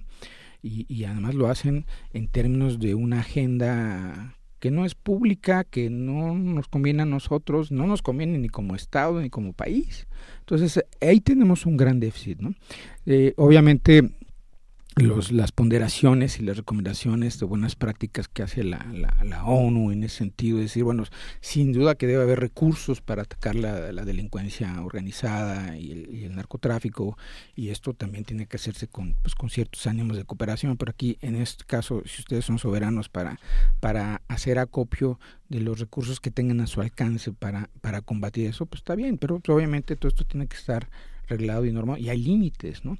Y aquí me gustaría recordar esta expresión que pues ya la hemos expresado aquí eh, de, don Miguel Ángel Granos Chapa, un país o un estado eh, no puede combatir la ilegalidad con ilegalidad. Por una simple razón, yo, yo, yo agregaría porque ese estado se deslegitima, ¿sí? Se deslegitiman los gobernantes, se deslegitiman todo, en ese sentido es súper grave o es muy grave lo que lo que lo que está ocurriendo porque además eh, eh, y eso quizá hablaremos otra cosa este esquema de, de, de, confundir la, la, inteligencia estratégica con, con un vulgar espionaje lo único que hace es que este nos nos pone en una situación de vulnerabilidad pues mayor sí y, y, y pone a pone a los ciudadanos, pone a todo el mundo en riesgo, ¿no? O sea, es esto que hemos hablado muchas veces de la difícil frontera entre seguridad y eh, o, o, lo que lo que se pierde de libertad en términos de seguridad cuando se empieza a hablar de seguridad interior, de eh, del bien mayor, de todas estas cosas, lo que acaban sacrificando son las libertades individuales, las garantías individuales, por supuesto. Sí, o estos falsos debates de que a, a, a, mayor seguridad menos menos garantías ciudadanas, este,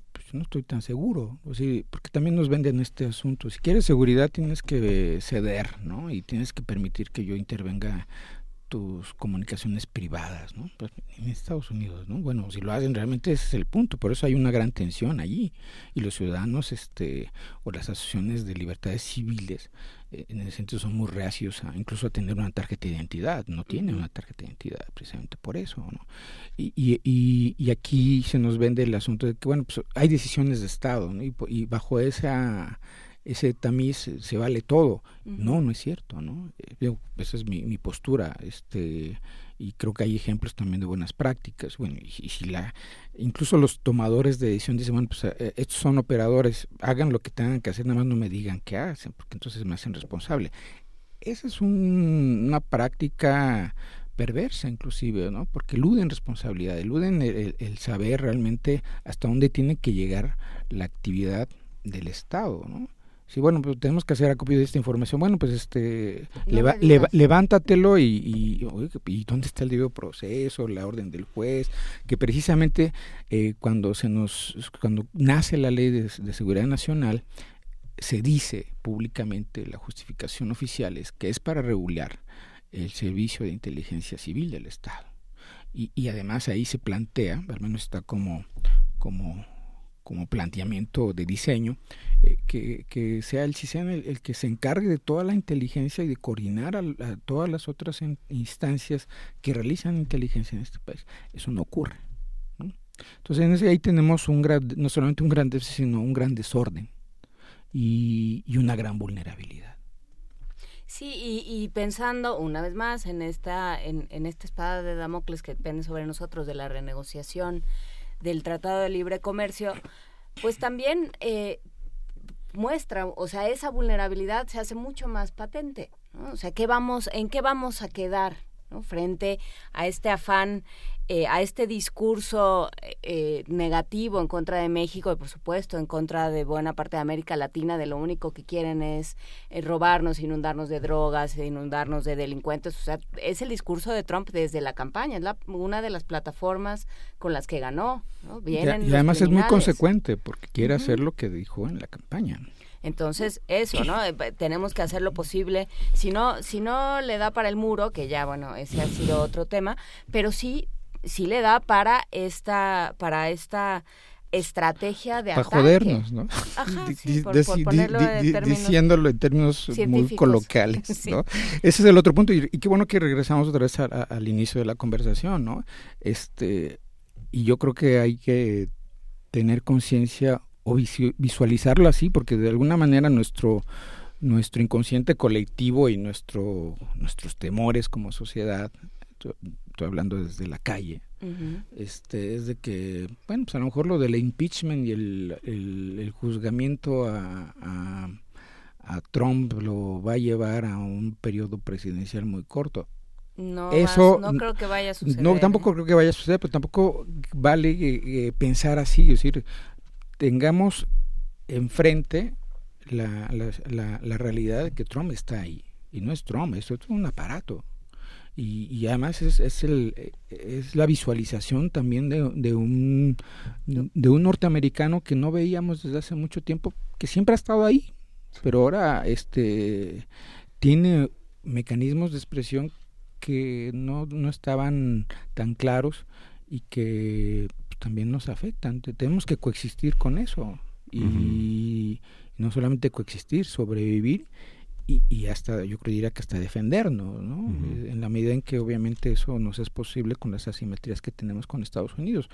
Y México tiene un, un, un, valor agregado en el sentido histórico, eh, político, que, que, no deberíamos despreciar y obviamente debemos sacar a, colación. Inclusive con la negociación original del, del TLC fue un hecho insólito, inédito en términos de, cómo se negociaban los, los tratados de libre comercio y, yo creo que se que ha visto en retrospectiva se vieron capacidades que no se sabía que teníamos. Pues en ese sentido, pues digamos que no todo está perdido, como diría la canción, y podemos esperar que este no nos vaya tan mal. ¿Por qué, por qué lo llevaron a, pasear las, sobre las amapolas? ¿Qué, ¿Qué, significado tiene? Digo, sabemos que son cerca de 25 mil hectáreas este, que se monitorearon entre 2015 y 2016, que forman parte de un proyecto de la ONU, la DEA, con este gran software que permite visualizar cuáles son los plantillos fundamentales de amapola. Bueno, la, tecnología de detección de, plantillos data de los años 70. Eh, el, ¿Por qué lo llevaron? La cuestión es simplemente demostrar que México está haciendo algo ¿no? y que, que, pues, que no se preocupen y que obviamente también se requiere cooperación. ¿no? Recordemos que la iniciativa de Mérida en términos de recursos pues ya está agotada. Eh, agotada y ya no se habla en ese sentido. Digo, hay que recordar aquí la, la, la reunión de Miami, ¿no? Donde se ha hablado de, también de, de, cooperación en ese sentido, pero la cooperación también en ese sentido es, es, es, es raquítica, ¿no? Y es raquítica simplemente porque yo creo que es parte de la simetría y nos están diciendo, bueno, pues ustedes van a hacer este esta chamba, pero pues no hay no hay, hay, hay, de dos sopas, la de fideos acabó, pero tampoco hay dinero para darles. ¿eh? Es un poco decir, tenemos poquito y además se va a repartir con ustedes Centroamérica, vamos a, detonar el desarrollo, etcétera. Pero son cosas este, asimétricas en las que nosotros nos toca bailar con la más fea. Pues eh, con esta nota optimista nos vamos a ir, lo, vamos, lo vamos a seguir platicando porque obviamente el tema no se agota ni, eh, ni es todo lo que hay que decir va a ir cambiando todos los días como sucede últimamente con la política estadounidense. Muchísimas gracias Alberto Erubiel Tirado por esta conversación y por esta presencia. Te seguiremos invocando de vez en cuando. Gracias. Porque parece que hay tema, mucho tema. Por lo pronto, para, para que se nos olvide un poco y ya poder entrar al G20, que entonces iba a ser muy divertido, vamos a, a escuchar el concierto para dos oboes de Albinoni, al igual que Vivaldi, escribe aquí Edith Citlali Morales.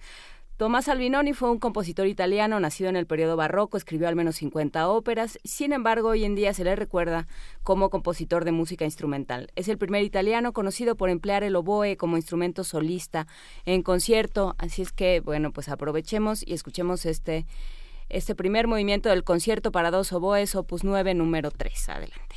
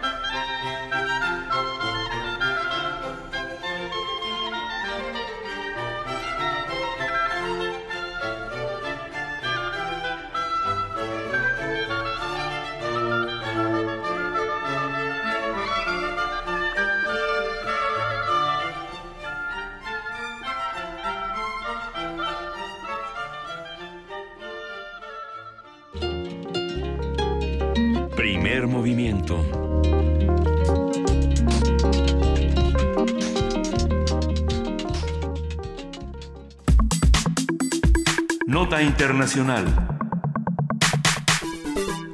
El 7 de julio se realizó en Hamburgo, Alemania, la cumbre del G20. En medio de protestas, los líderes de las 19 economías más importantes del mundo y la Unión Europea trataron de ponerse de acuerdo en temas como terrorismo, medio ambiente, libre comercio, inmigración, entre otros. El documento final de la cumbre mostró el autoaislamiento de Estados Unidos en el tema de cambio climático. La canciller alemana Angela Merkel lamentó la falta de consenso en este ámbito y también reconoció que las negociaciones sobre comercio fueron difíciles. También Macron se, se sumó a esta, a esta conversación sobre el cambio climático y a estas declaraciones de eh, no se puede combatir al terrorismo sin combatir eh, los, los enormes perjuicios que se le están haciendo a ciertas partes del planeta, del planeta en general. Al margen de la cumbre, también causaron mucha expectativa las reuniones del mandatario estadounidense con sus homólogos ruso y mexicano, Vladimir Putin y Enrique Peña Nieto respectivamente. Trump y el presidente ruso acordaron un cese al fuego en el sur de Siria.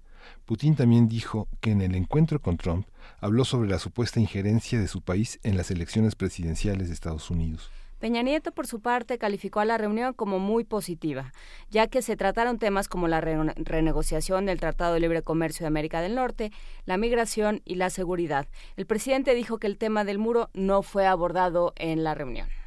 Vamos a conversar con el doctor Alfonso Labor de Carranco, profesor e investigador del Tecnológico de Monterrey, Campus Santa Fe.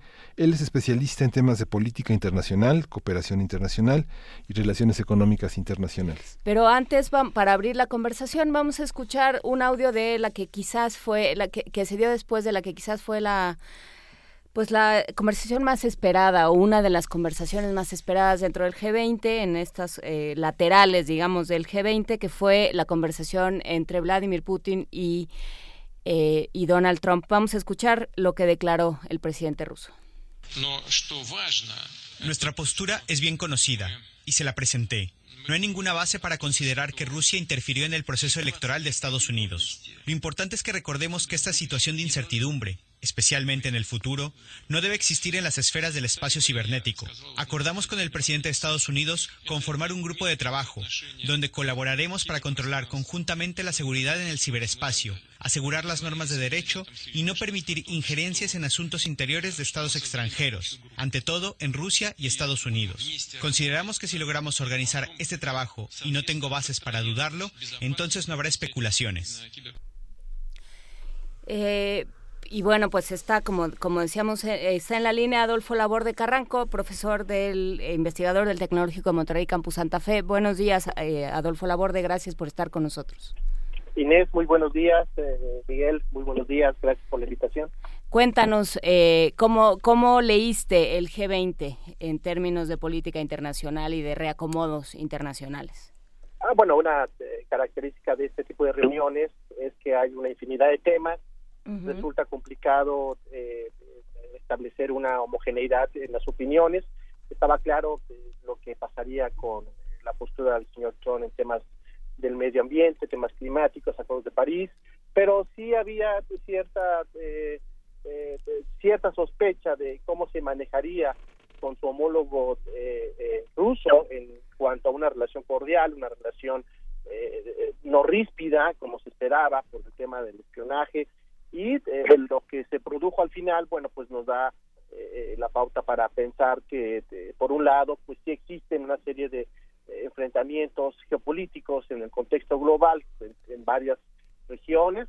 la OTAN, hay que, recordarlo, se ha establecido en algunos países del Báltico, está el tema de Ucrania, que no se mencionó, está el tema también de Corea del Norte, que indirectamente ahí los rusos ponen un papel importante, y por supuesto el, el de la política interna eh, con eh, el tema del hackeo, ¿no? Entonces sí, eh, se, dio esta dinámica, tratado de distraer la atención con otros temas, ¿no?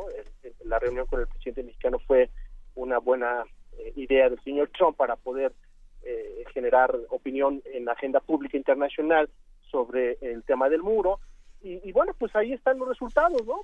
¿no? No son resultados vinculantes, no obligan a los países, sí deja claro, como tú bien comentas, eh, esta eh, disparidad de opiniones y de plataformas en la política internacional, pero es natural, en un, repito, en una reunión con tantos temas, con tantas vitrinas, en donde los eh, mandatarios aprovechan la oportunidad para tratar de perseguir, cumplir o defender su interés nacional. Por supuesto, eh, pero llama la atención, por ejemplo, que, que Angela Merkel y, Macron se hayan, eh, se hayan como convertido en estos nuevos líderes, ¿no? Creo que eh, es, es interesante no hay que no hay que irse con la finta digamos de, de Estados Unidos ya no está involucrado en nada porque dejarían ser ellos pero pero desde luego sí es interesante el posicionamiento de estos dos jefes de estado. Sí me parece que esto, eh, si hacemos, eh, si somos sensatos eh, en el tema de, del poder, del poderío, de la geopolítica, los podemos catalogar como muy buenos comunicadores, ¿no? Pero en, términos reales, de poder real, no sé si Alemania y Francia puedan tener la capacidad de tener un proyecto alterno en términos globales no hay que olvidar que eh, sigue habiendo una gran cantidad de soldados norteamericanos instalados en Alemania, ¿no? Este, gran parte de la OTAN funciona gracias a, la inteligencia y, eh, los eh, donativos del gobierno de los Estados Unidos. Entonces sí, en efecto, hay una contraposición en temas específicos, hay, por supuesto, discrepancias claras en el lenguaje corporal, pero esas discrepancias van más allá del terreno eh, de la política internacional. Eh, me parece que es una discrepancia en términos de la personalidad del señor Trump y su estilo de hacer política, que no gusta a muchos y, rompe, por, ya lo hemos comentado acá, los, los protocolos, las formas que, pues deja a un lado a los departamentos de Estado, a, los operadores que manejan la agenda, ¿no? En, las avanzadas. Entonces sí, eh, hay que ser, repito, objetivos en esta situación. Sí, Estados Unidos hace a un lado en temas del cambio climático, pero hay que ver por qué se hace a un lado del cambio climático. El hecho de reconfigurar toda la industria que se tiene, pues podría restarle competitividad ante un mundo donde la competencia es más feroz. Ahí hablamos de China, hablamos de la India, hablamos de la Unión Europea, hablamos de Japón. Entonces también hay una lógica económica en esto que, que a veces se nos escapa y que pensamos que de la noche a la mañana Estados Unidos se convertirá en un país eh, aislado en donde pues siendo realistas hay una hay una gran cantidad de compromisos políticos eh, con países como Japón, como Corea, como la propia Unión Europea o bien Israel, ¿no? Entonces sí, yo creo que eh, no hay que no hay que dimensionar demasiado esta actitud del señor Trump que para muchos pues es una irresponsabilidad. Desde hace mucho tiempo América Latina dejó de ser una, un, un solo bloque, tanto en lo ideológico como en lo económico y lo comercial. ¿Qué, qué, qué consecuencias tiene tuvo esta reunión para pensar Latinoamérica? ¿Desde dónde se piensa y cuáles serán los, los, los pesos y los contrapesos que hay en esta visualización de, de, Latinoamérica? Bueno, América Latina, bien lo comentas, eh, está en, en, un contexto de dos proyectos, uno ya muy golpeado, el tema del Mercosur, el tema de la UNASUR, eh, Venezuela ha sido eh, clave para ello, eh, la crisis económica en Argentina, eh, la brasileña un tanto más, la, poca participación e incidencia de Uruguay y Paraguay, eh, hay que decirlo así, ¿no? Este, pero bueno, ahí está jugando. Y por otro lado está el tema de, la ley del Pacífico, que es un mecanismo muy pragmático que intenta tener una alternativa a los modelos y a las teorías de integración. bueno, ese es el tema. No podemos hablar de una plataforma común, como tú bien lo comentas, pero sí, América Latina ahí está, tres, cuatro países juegan, eh, algunos están más preocupados por la dinámica local, caso de Brasil, Argentina quiere eh, ser un actor importante, el, próximo G20 se llevará a cabo en Argentina y eso pues de alguna manera pone al continente en los reflectores, pero es cierto, eh, hay pocos países que tienen insumos para poder pelear y para poder posicionarse en el contexto global, dado que pues eh, desafortunadamente en el contexto de, Mercosur pues están inmersos en esta problemática. Tendría que haber, por supuesto, esa plataforma de, de la Alianza del Pacífico para eh, generar un frente común y enfrentar estos temas globales. Pero bueno, eso es muy ambicioso. Y, eh, pero se deben de generar las condiciones. Entonces, América Latina sí es importante, claro que sí, pero bueno, tendría que tener una posición mucho más homogénea, más integradora y llevar los grandes temas de la región a las negociaciones del G20 en cuanto a los intereses que se establezcan como grupo. Sí, parecería que sobre todo en esto, bueno, desde hace ya mucho tiempo América Latina está, cada uno de los países que mencionas, Adolfo Laborde, está tan eh, preocupado con su política interna como para realmente armar un, un proyecto común, ¿no? Está, hay demasiadas eh, rencillas, demasiados problemas ideológicos, demasiados problemas históricos que no se han podido eh, salvar como para, como para realmente crear una cohesión entre eh, países, economías y, e ideologías tan dispares como eh, Paraguay, Bolivia, eh, Brasil, Argentina, Chile, México, ¿no? Realmente se necesitaría otro tipo de, de discurso y otro tipo de liderazgos también. Sí, la, pues la ley del Pacífico apuesta a ello, a un mecanismo mucho más integrador, mucho más pragmático, dejando a un lado lo que no ha servido, dejando a un lado a la LADI, que pues, tiene una eh, participación eh, pues módica en términos de comercio, dejando a un lado estos organismos políticos del CELAC o el CELA, eh, y pasar realmente a ese pragmatismo económico a través de algo que ya se estipuló hace mucho tiempo, a través de la CEPAL, de la Comisión Económica para América Latina, que es el regionalismo abierto. El ser regionalismo abierto tiene que ver precisamente con esta idea de, de integrar mercados, pero también eh, hay que abrirse a otros esquemas de integración. La prueba del fracaso de estos esquemas de integración ha sido la proliferación de los acuerdos bilaterales o subregionales del comercio como los que estamos viendo en América Latina. Eh, me parece importante para, eh, para ir dándole curso a esta conversación, Adolfo Laborde, detenernos en lo que sucedió en en México, o sea, digamos, en esta, en esta reunión de la cual eh, lo platicamos aquí, eh, no se esperaba demasiado. Eh, lo hablamos con José Antonio Aguilar Rivera del CIDE hace un par de, semanas y decía, pues no esperamos nada porque no sabemos realmente, no, no son, ninguno de los dos son personajes que se caractericen ni por resolver demasiado ni por resolver en reuniones.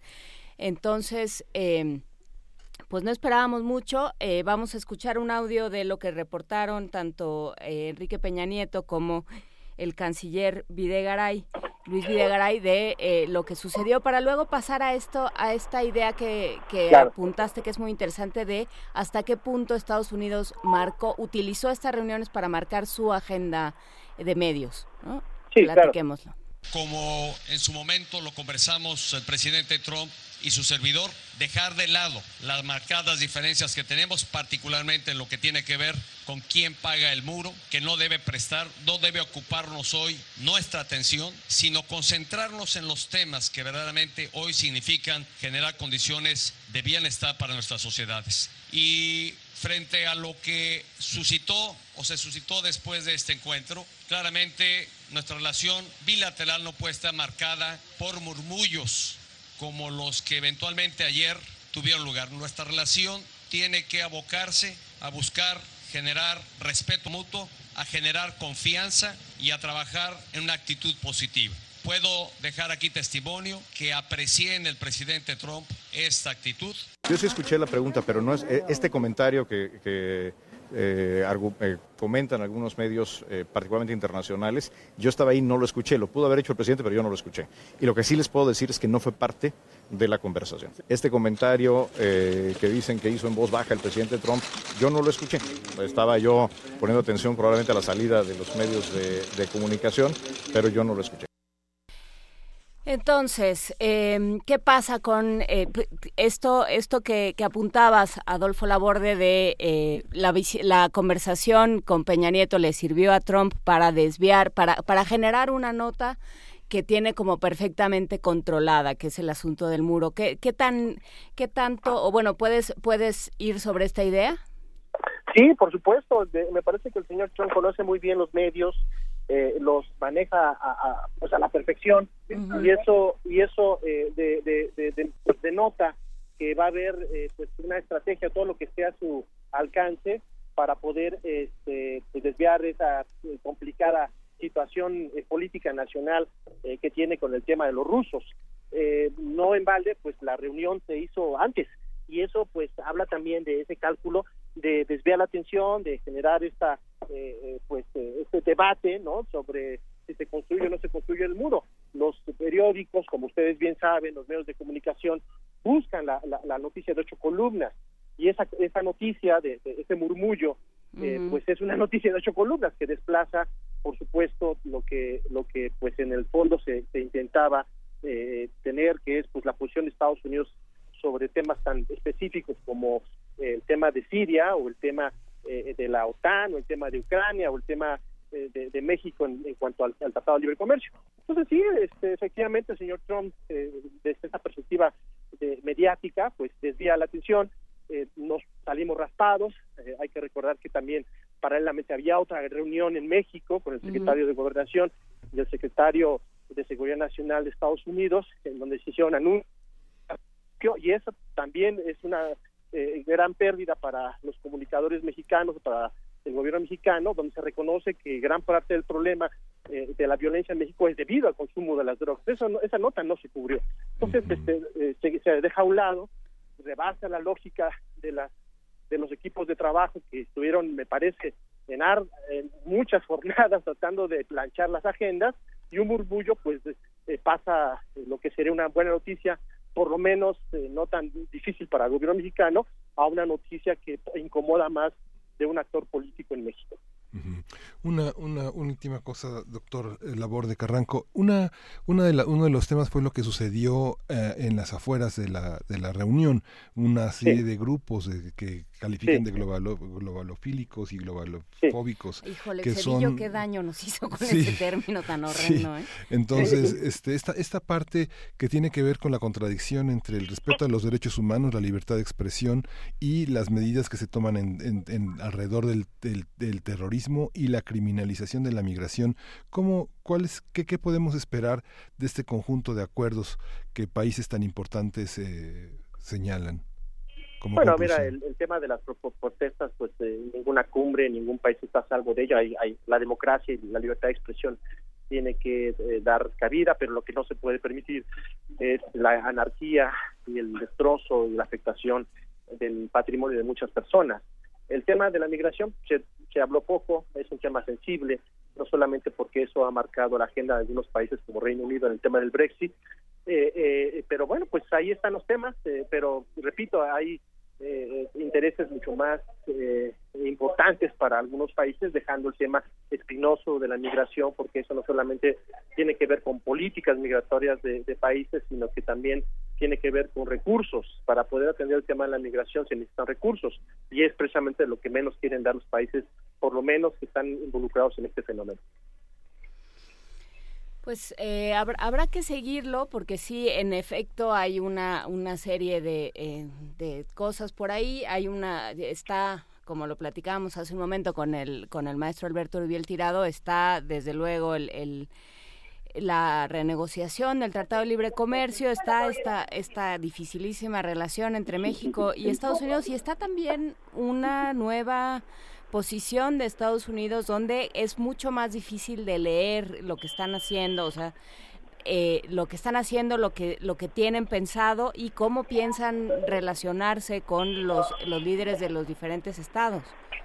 Sí, en efecto, hay, hay un reposicionamiento, un cambio de estilo eh, uh -huh. en los protocolos, en la comunicación, que irrita a muchos, pero bueno, pues se están definiendo los intereses nacionales y esos intereses nacionales están ahí y pues a toda costa los Estados Unidos tratará de eh, pues generar las condiciones para la defensa de los mismos. Sí, pero si se piensa que lo que está se está buscando es eh, es un capitalismo a la vieja escuela, digamos, que es lo que plantea Trump al momento de, sí. de, de, de, revivir todas estas industrias que ya habían caído en desuso o de pretender revivirlas, porque quién sabe si será posible, pues sí. también eh, eh, agendas como la de eh, la de una, una cosa más amigable para el ambiente, de una mayor responsabilidad claro. y de una mayor responsabilidad global, pues se, se pierden y dejan mucho que pensar en términos de eh, si Estados Unidos se sale de esa discusión, ¿qué es lo que va a suceder? Sí, no, en efecto, tienes toda la razón. Eh, hay una tendencia clara a ser mucho más pragmáticos y este pragmatismo se ve reflejado en la actitud del señor Trump y de toda la, la, la estructura económica de los Estados Unidos. Pues bueno, muchísimas gracias a Adolfo Laborde, doctor Adolfo Laborde Carranco, profesor investigador del Tecnológico de Monterrey, Campus Santa Fe. Gracias por estar con nosotros esta mañana. Gracias a ustedes, buenos días. Buenos gracias. días. Y nos vamos con, ya perdí todos los Tenemos los conciertos para dos pianos. Tenemos los conciertos para dos pianos que son eh, eh, Wolfgang Amadeus Mozart, concierto para dos pianos y orquesta. A la edad de 23 años, Wolfgang Amadeus Mozart compuso el concierto para dos pianos y orquesta en mi bemol mayor para interpretarlo junto con su hermana Nanel. Vamos a escuchar el primer movimiento alegro, donde encontraremos como cómo Mozart divide pasajes llamativos por igual entre los dos pianos. Esta es la curaduría de Edith Citlali Morales. Vamos a escucharlo.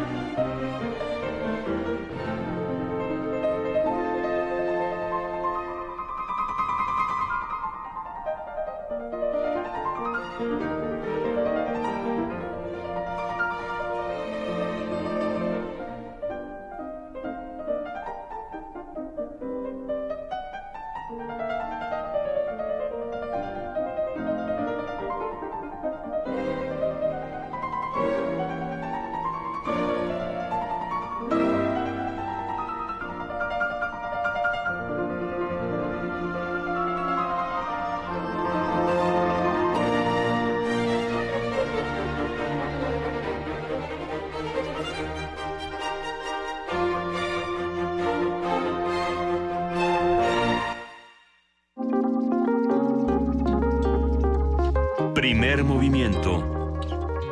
Hacemos comunidad.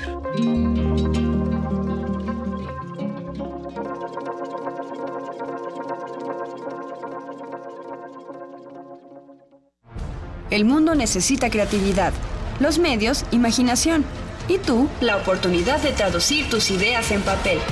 Radio UNAM te invita al taller de guionismo para medios, Storytelling, impartido por Alejandro Valdés Barrientos.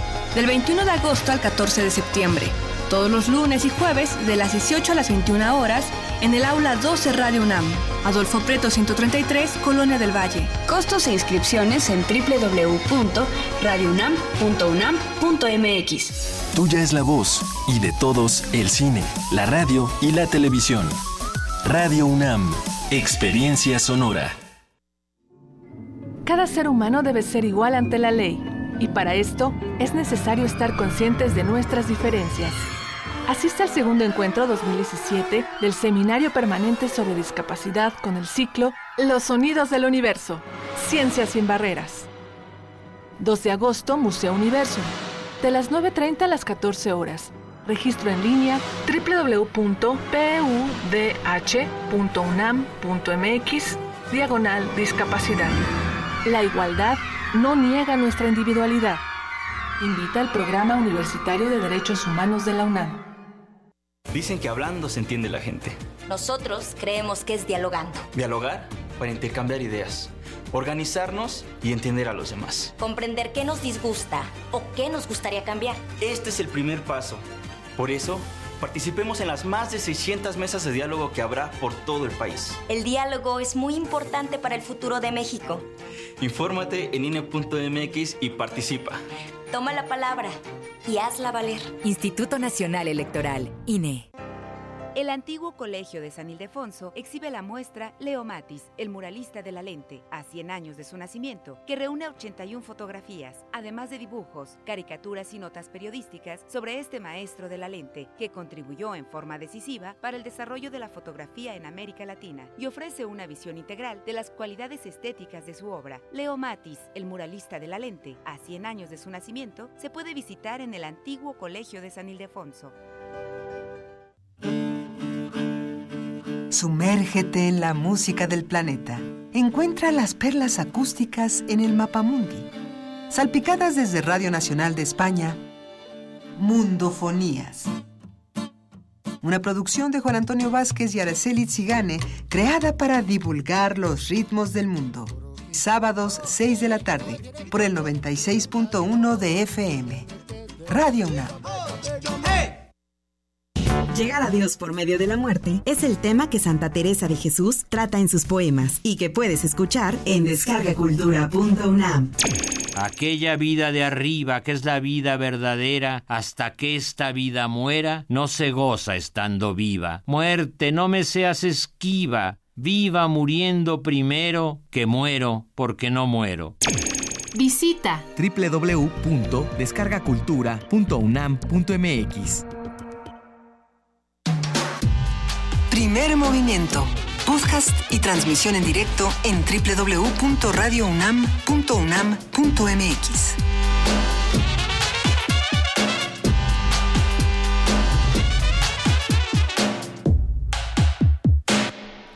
De la mañana con cuatro minutos seguimos aquí en este primer movimiento de vacaciones de para los para de la segunda semana para algunos de vacaciones, para quienes están adscritos a esta bonita universidad y para muchos más ya se nota el Sí. ambiente vacacional en la ciudad Sí. en distintos puntos, ¿no? Sí.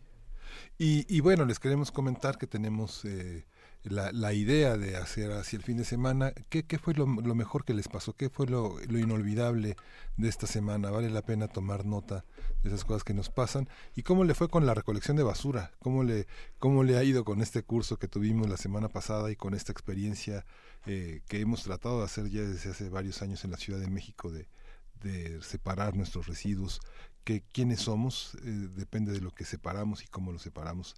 También ese es uno de nuestros rostros. Por supuesto, ¿no? Eh, y, y sí, ¿qué, qué, ¿qué es lo que desechamos? ¿Qué tipo de basura tenemos? Todo esto eh, ha sido ha sido una reflexión interesante.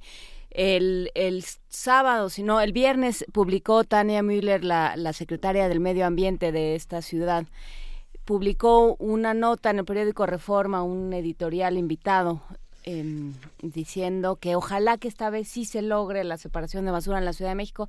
Bueno, pues este esperamos que si alguien tiene lleva responsabilidad somos por supuesto los habitantes de la Ciudad de México, pero sobre todo las autoridades, así es que habrá que estar muy pendientes de todas aquellas cosas que platicamos con con Marjorie, con la bióloga Marjorie González sobre eh, sobre no solo cómo separamos, sino una vez que lo hemos separado, cómo estamos tratando a esos a esas personas que se ocupan de la recolección y de llevar la basura a pues a la mejor al mejor destino posible porque es es complicado. Pero sí muchísimas gracias a todos aquellos que nos que nos contaron cómo cómo les fue en su semana pasada. Tuvimos tuvimos de todo, tuvimos eh, reuniones familiares, tuvimos quien, a quien dijo que lo mejor que le había pasado en esta semana fue eh, fue escucharte, Miguel Ángel, lo cual, francamente, yo espero que te haya ayudado muchísimo para, para la autoestima durante el fin de semana.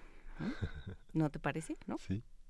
Tuvimos, tuvimos libros, tuvimos un montón de cosas, lo seguiremos platicando y sí, cuéntenos qué fue, vayan pensando en, en lo mejor de su semana, vayan, vayan pensando lo mejor que les ha sucedido esta, esta semana o lo que les está sucediendo o búsquense un espacio para que sea la mejor semana. También para el doctor Zagal, tómense fotos si van al Museo Sumaya.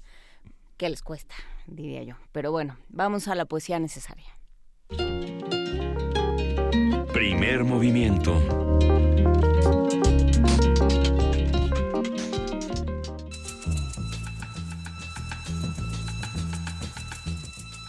Es hora de poesía necesaria.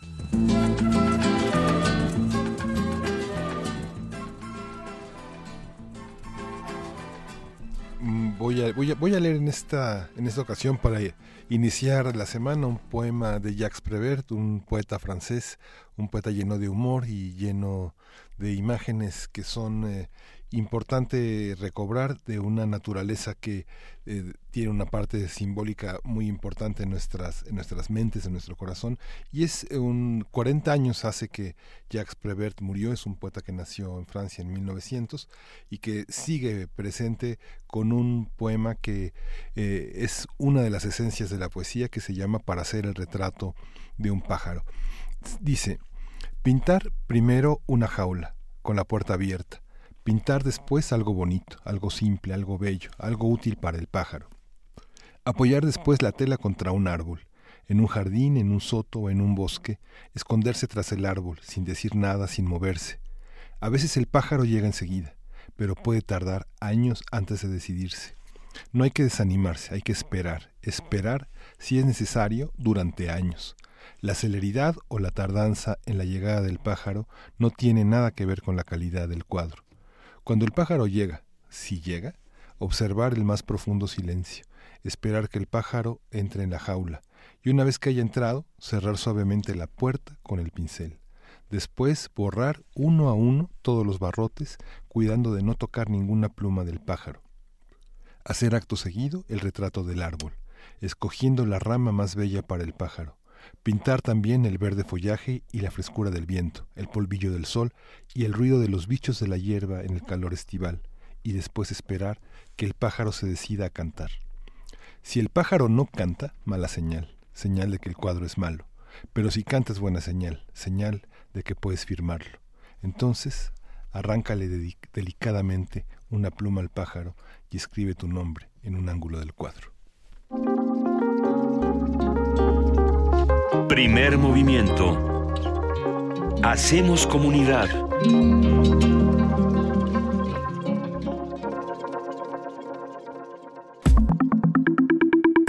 La mesa del día. Galileo Galilei fue un astrónomo, filósofo, ingeniero, matemático y físico italiano.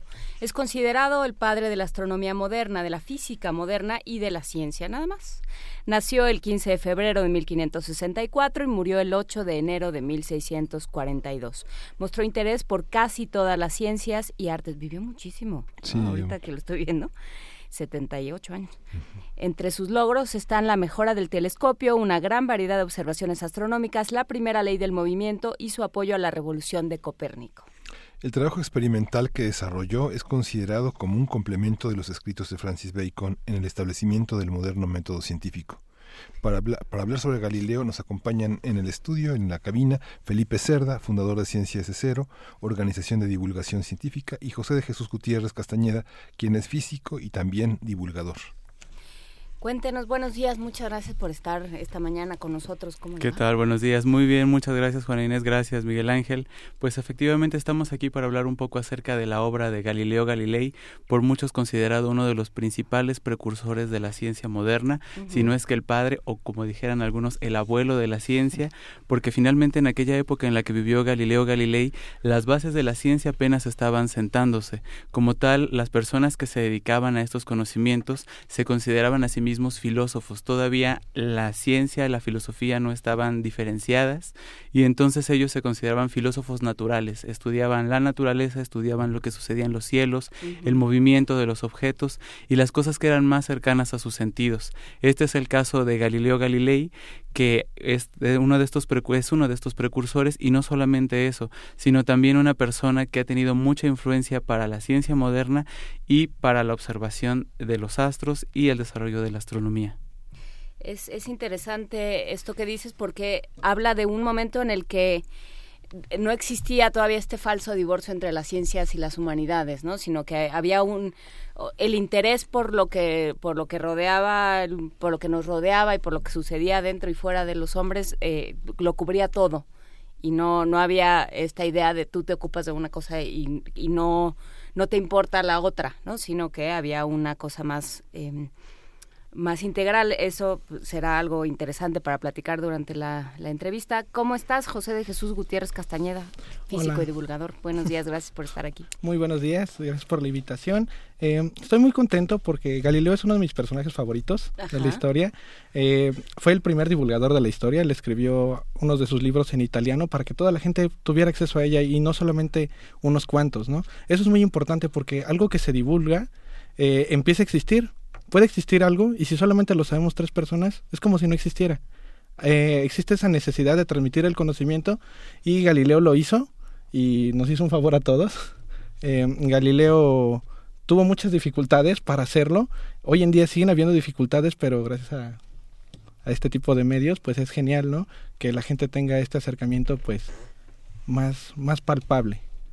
Sí, eh, aparentemente nos hizo un gran bien a todos, salvo a sí mismo. este, a la hora de, divulgar sus teorías. ¿Qué, es lo que pasa con las teorías de Galileo? ¿De, eh, de dónde parte él? Eh, Galileo parte de la observación. Él no solo quería que admiráramos el mundo, sino que también lo entendiéramos. En sus momentos, Galileo estaba de acuerdo con, con las ideas de la iglesia, él era un católico, pues un católico en forma, digámoslo así.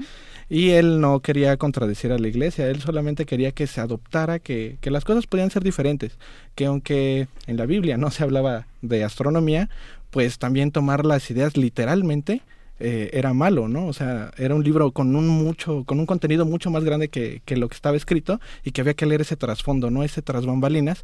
Y él en ningún momento estuvo en desacuerdo, él solo quería que sus ideas fueran entendidas y que se viera que hay otra forma de apreciar la realidad, ¿no? Sí, lo único que se dice es que este Dios separa el, el, cielo de la tierra. ¿no? En, el, no sé cuál de los días. Claro, y además también, así como no había una diferenciación clara entre las humanidades y las ciencias, tampoco lo había con la religión.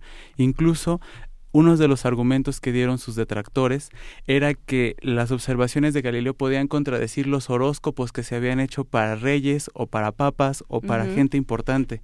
Entonces, en esta época justamente, no solamente tenemos este problema de que no estaban diferenciadas todas las áreas del saber, sino que además el saber estaba muy restringido a algunas áreas, en particular a los sectores ligados a la Iglesia Católica, como bien comentaba mi compañero Jesús, y en este sentido también había un problema problema que era este cisma que hubo entre los protestantes y los católicos en Europa, que prácticamente dividió el norte de Europa del sur de Europa entre protestantes y católicos respectivamente y que impidió que hubiera un flujo de ideas eh, continuo y eh, entre países de un lado y del otro de esta división religiosa. Entonces, cuando en algún momento de la historia los holandeses empiezan a practicar el pulido de lentes y empiezan a desarrollar estos catalejos y estos instrumentos para observar los objetos lejanos como si estuvieran más cerca, a Galileo no le llega de primera mano esta información, sino le llega a través de cartas de, algunos discípulos suyos que han tenido oportunidad de viajar lo más al norte de Europa posible y que le dicen, oye Galileo, hay un holandés en particular uno llamado Hans Lippershey, que pulió unos lentes de esta manera, los colocó de esta forma y obtiene imágenes invertidas de los objetos lejanos, o sea, invertidas al revés. Y Galileo, a partir de esas oídas, de esas cartas que le llegan, eh, es que empieza él por su cuenta a experimentar, que ese es uno de los grandes aportes de Galileo a la ciencia, la experimentación. Antes de Galileo y por mucho tiempo, durante prácticamente toda la Edad Media, desde y, y, nos podemos remontar hasta los griegos, que es de donde venía en aquel momento de la historia de Galileo, las ideas científicas, pues básicamente teníamos que uno podía decir cualquier cosa tuviera o no tuviera relación con la realidad, siempre y cuando fuera lógicamente consistente. Entonces podíamos tener la física de Aristóteles, donde uno de los asuntos más conocidos es que Aristóteles decía, ah, bueno, la pelota se rueda y se detiene en algún punto porque en ese punto es donde se siente más cómoda y por mucho tiempo aceptaron que la comodidad era la causa de que los objetos se movieran en el universo. O dejaran de moverse. O dejaran de moverse. Porque no se hallan. Se mueven porque no se hallan. Esa era básicamente la teoría Exactamente. ¿Por qué flotaba el hielo en el agua? Ah, bueno, porque no es porque hubiera una diferencia de densidades y que uno fuera más ligero que el otro, sino que el hielo se sentía más cómodo arriba del agua. Entonces, todo este tipo de ideas que en la lógica y en los trabajos de Aristóteles podían ser consistentes, pues no tenían alguna relación con la realidad y finalmente no explicaban nada. Galileo es el primero que pone dos ideas fundamentales sobre la mesa, que es vamos a hacer experimentación y no solamente experimentos hechos, sino también experimentos mentales, imaginarse los experimentos, que es uno de los grandes trabajos de los científicos. No solamente ver cómo voy a comprobar lo que quiero hacer, sino cómo planeo el experimento que lo va a comprobar. Como un músico. Efectivamente. Y ahora también otra idea es la matematización de la ciencia. Galileo es el primer personaje en la historia que dice vamos a estudiar la, naturaleza a partir de las relaciones matemáticas que encontramos. Y esto lo liga directamente con Pitágoras, aunque Pitágoras tenía todo este trasfondo esotérico, pero finalmente Galileo es el primero que dice, voy a usar las matemáticas para explicar cómo ocurren los fenómenos en la naturaleza. Y eso es muy valiente, más allá incluso del hecho de, de la persecución de la Iglesia Católica, etcétera, porque Galileo solamente tenía aritmética y fracciones.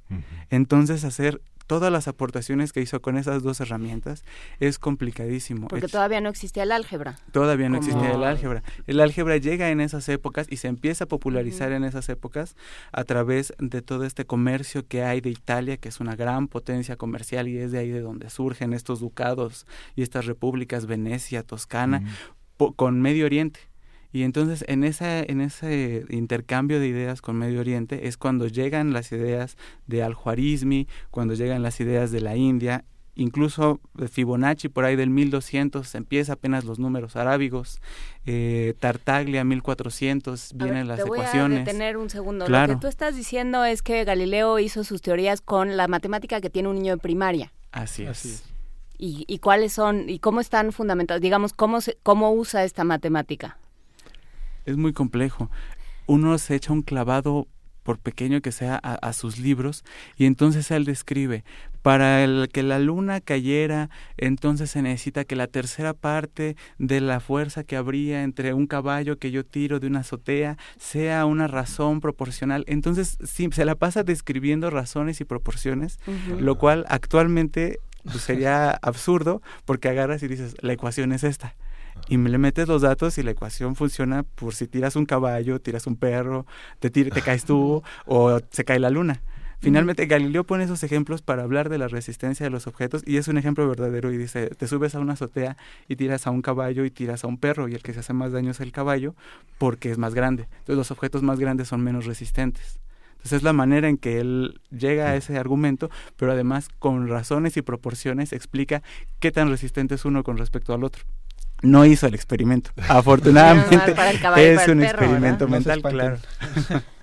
Recuperar hoy a Galileo significa también recuperar, tratar de romper las, los, los, los, bastiones que dividen a las ciencias en objetos inidentificables, invisibles, y este, esta parte que ya hace difícil que un científico escuche una música compleja o que vea en las obras de arte un una matematización de la, de la propia perspectiva plástica. Aquí tenemos dos científicos que se dedican a ello, así que tampoco lo digas así. ¿no?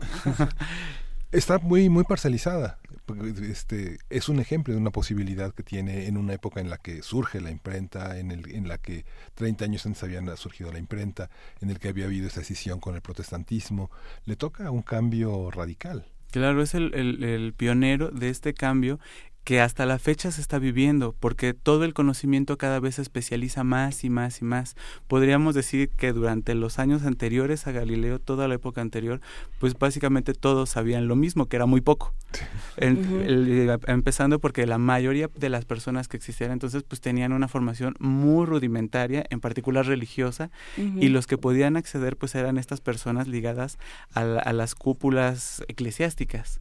Entonces, también en ese sentido influye mucho el que Galileo haya tenido la oportunidad de tener un padre que era músico, un músico reconocido, que un laudista, y no solo eso, que también le fomentó el gusto por las matemáticas, porque finalmente la música y sobre todo la música con instrumentos de cuerda es uno de los ejemplos más claros de cómo las matemáticas están metidas en esta este, conformación de las armonías, de las notas musicales. Entonces Galileo descubre desde muy pequeño que ligarse a una institución poderosa como la Iglesia Católica de su tiempo le va a permitir conocer y acceder más. Y finalmente esto es lo que le ayuda a que en algún momento cuando él se encuentra en esta situación de estar eh, en una cierta persecución por sus ideas, pues puede deslindar un poco el trabajo hacia su hija que estaba en un monasterio como monja. Su hija Virginia, de hecho, ella fue la mujer detrás del gran hombre. Ella pues estudia eh, para monja y decide en un momento eh, renunciar a todos sus bienes materiales y ser este totalmente eh, esposa del Señor, como diría, para poder tener más acceso a más información.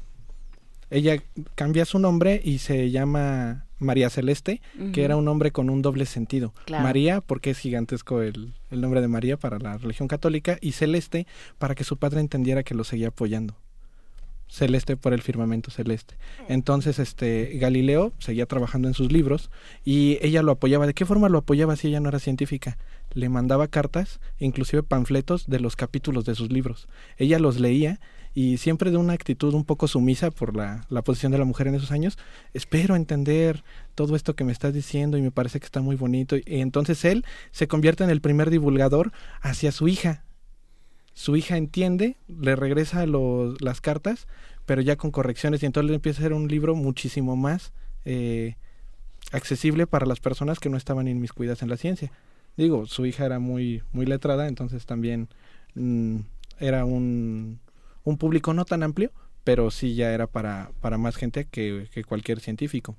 Que ahí también... Eh en este momento de, en esto que, que se habla del pleito con la iglesia, bueno, que se habla y que, se, y que está demostrado, que la muerte de Galileo lo demuestra, también esto lo, lo, vuelve un ser mucho más peligroso, ¿no? No solo es alguien que, como, como todos los demás, está haciendo ciencia o, bueno, está haciendo observaciones y las está publicando para sus pares o las está compartiendo entre sus pares, sino que es, ya es alguien que eh, lo, lo platicaban, me lo platicaban fuera del aire, que escribe en italiano, en, lengua vulgar, digamos, no en latín, que es la lengua de, de, la religión, de la ciencia, de la, de la divulgación, eh, y que lo hace de manera más o menos accesible para una mayor población que no sea eh, súper especializada o que no o que no esté trabajando en lo mismo. Sí, exactamente. Bueno, Galileo este, lo que hace es observar y él dice lo que está viendo. Él nunca dice que las cosas están mal o que está en contra, él solamente observa. Algo que me gustó a mí este, es de que eh, la iglesia tiene sus secretos uno de ellos era el sol que yo pienso que es el secreto peor guardado de la vida, ¿no? Porque ahí está. está ahí arriba y nadie lo voltea a ver. Y hoy sigue teniendo muchos secretos, uno sigue queriendo investigar esos secretos y de hecho creo que ahí está la clave para que nos arreglemos de muchos problemas con la energía solar y, y el hidrógeno y todas estas cosas.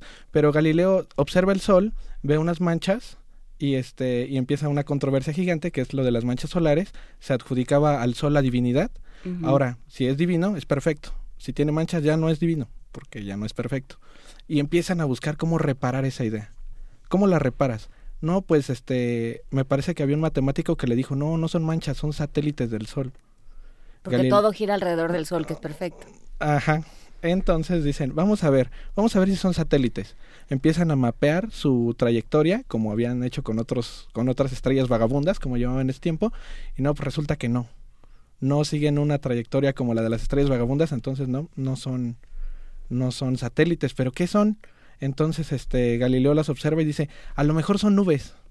No están en la superficie del Sol. El Sol sigue siendo perfecto, ¿eh? no se preocupe, nadie se preocupe, ¿no? Todo está bien.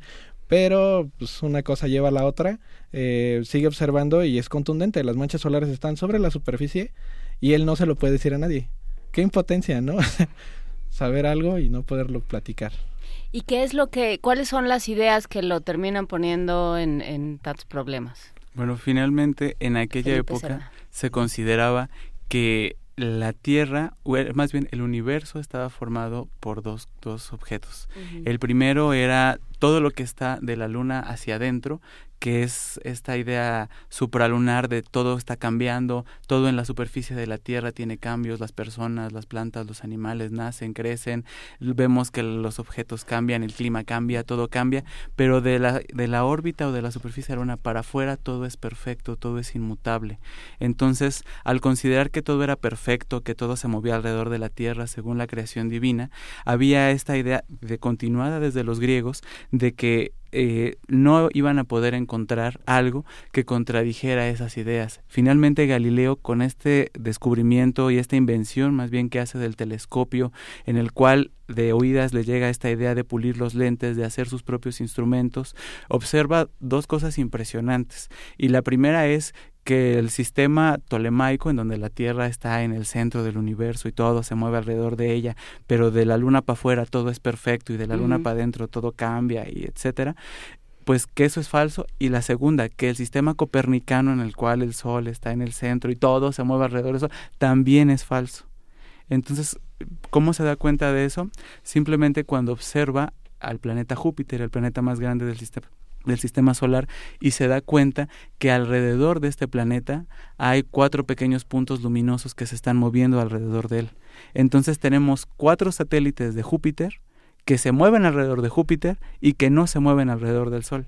Entonces Galileo propone algo completamente nuevo. Muchas veces eh, se liga a Galileo con esta idea del copernicanismo, pero finalmente el copernicanismo, que es una idea del heliocentrismo, es el Sol está en el centro y todo es alrededor del Sol.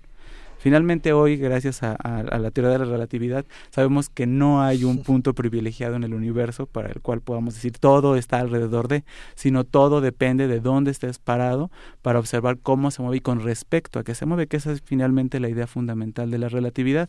Pero volviendo a Galileo, en aquella época, en, el, en, la cual hace sus observaciones con el telescopio, encuentra pruebas de que el planeta Venus tiene fases al igual que la Luna, lo que significa desde nuestro punto de vista, desde nuestra perspectiva, que Venus está moviendo alrededor del Sol y que esas fases que vemos simplemente son la combinación de las sombras que hace el Sol sobre el planeta. También observó que la luna no era perfecta como pensaban, pero pensaban que era un disco pulido perfectamente en el sol. Y finalmente cuando él observa se da cuenta que tiene montañas, tiene valles, tiene cráteres, no es perfecto. También observa las cuatro satélites de Júpiter, que es más, eh, en este caso de los satélites de Júpiter los llama satélites medicios en honor a su protector Cosme II de Medici, el gran duque, exactamente, el gran duque de este Toscana. Dinero de ellos, era una familia adinerada, entonces dijo, ¿de dónde obtengo Te nombro una estrellita, muchacho, ¿cómo ves? Te bajo una estrellita. Así es. que Jóvenes pregunta cuáles son los problemas. Eh, él fue a hacer como una especie de licenciatura a Florencia y regresó sin título.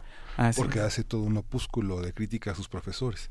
Y fue cuando uno de esos dos jesuitas lo recomiendan con Medici y le da una, una lanita para enseñar en Pisa, ¿no? que fue su ciudad natal. Así es. En esta ocasión en la que no obtiene el título, él va a estudiar medicina. Finalmente, las matemáticas y la, la naturaleza como tal, la, la, filosofía natural, lo atraen poderosamente y es cuando dice, no, esto de la medicina no es lo mío. Estudió, pero no, no se tituló como tal. Va con, con los Medici, en aquella ocasión fue con Fernando de Medici, el padre de Cosme, y es cuando obtiene este apoyo porque la familia Medici como tal muy eh, protectora de las ciencias y de las artes lo patrocina para que enseñe en la Universidad de Pisa y es ahí desde donde empieza a hacer varias de sus aportaciones a enseñar a tener discípulos que finalmente son los que le llevan noticias de otros lados de Europa de cómo está el estado de la ciencia en aquella época.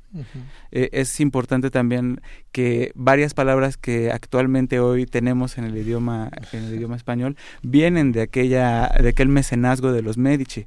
Por ejemplo la palabra cósmico es un honor a Cosme de Medici en, en, el cual y como tal lo pone en, en, uno de sus libros ah bueno esto es cósmico en honor al gran protector de las ciencias Cosme de Medici y Galileo se sabía vender Galileo se sabía vender. Él tenía su poder de convencimiento y él sabía que si platicaba con alguien tenía su poder de convencimiento, por eso es que se atrevió a, estando la Inquisición, yo jamás hubiera hecho eso, ¿no? Pero él sabía. No, y yo creo que es muy interesante, ya nos escribió Aitzitsug y nos dice eh, que si uno lee Los sonámbulos de Arturito, así le dice Köstler, eh, hay una versión, una visión real de Galileo y su entorno. No fue acosado, no, no acosado, no pisa, eh, no sé a qué se refiere con esto de no pisa, se fusiló.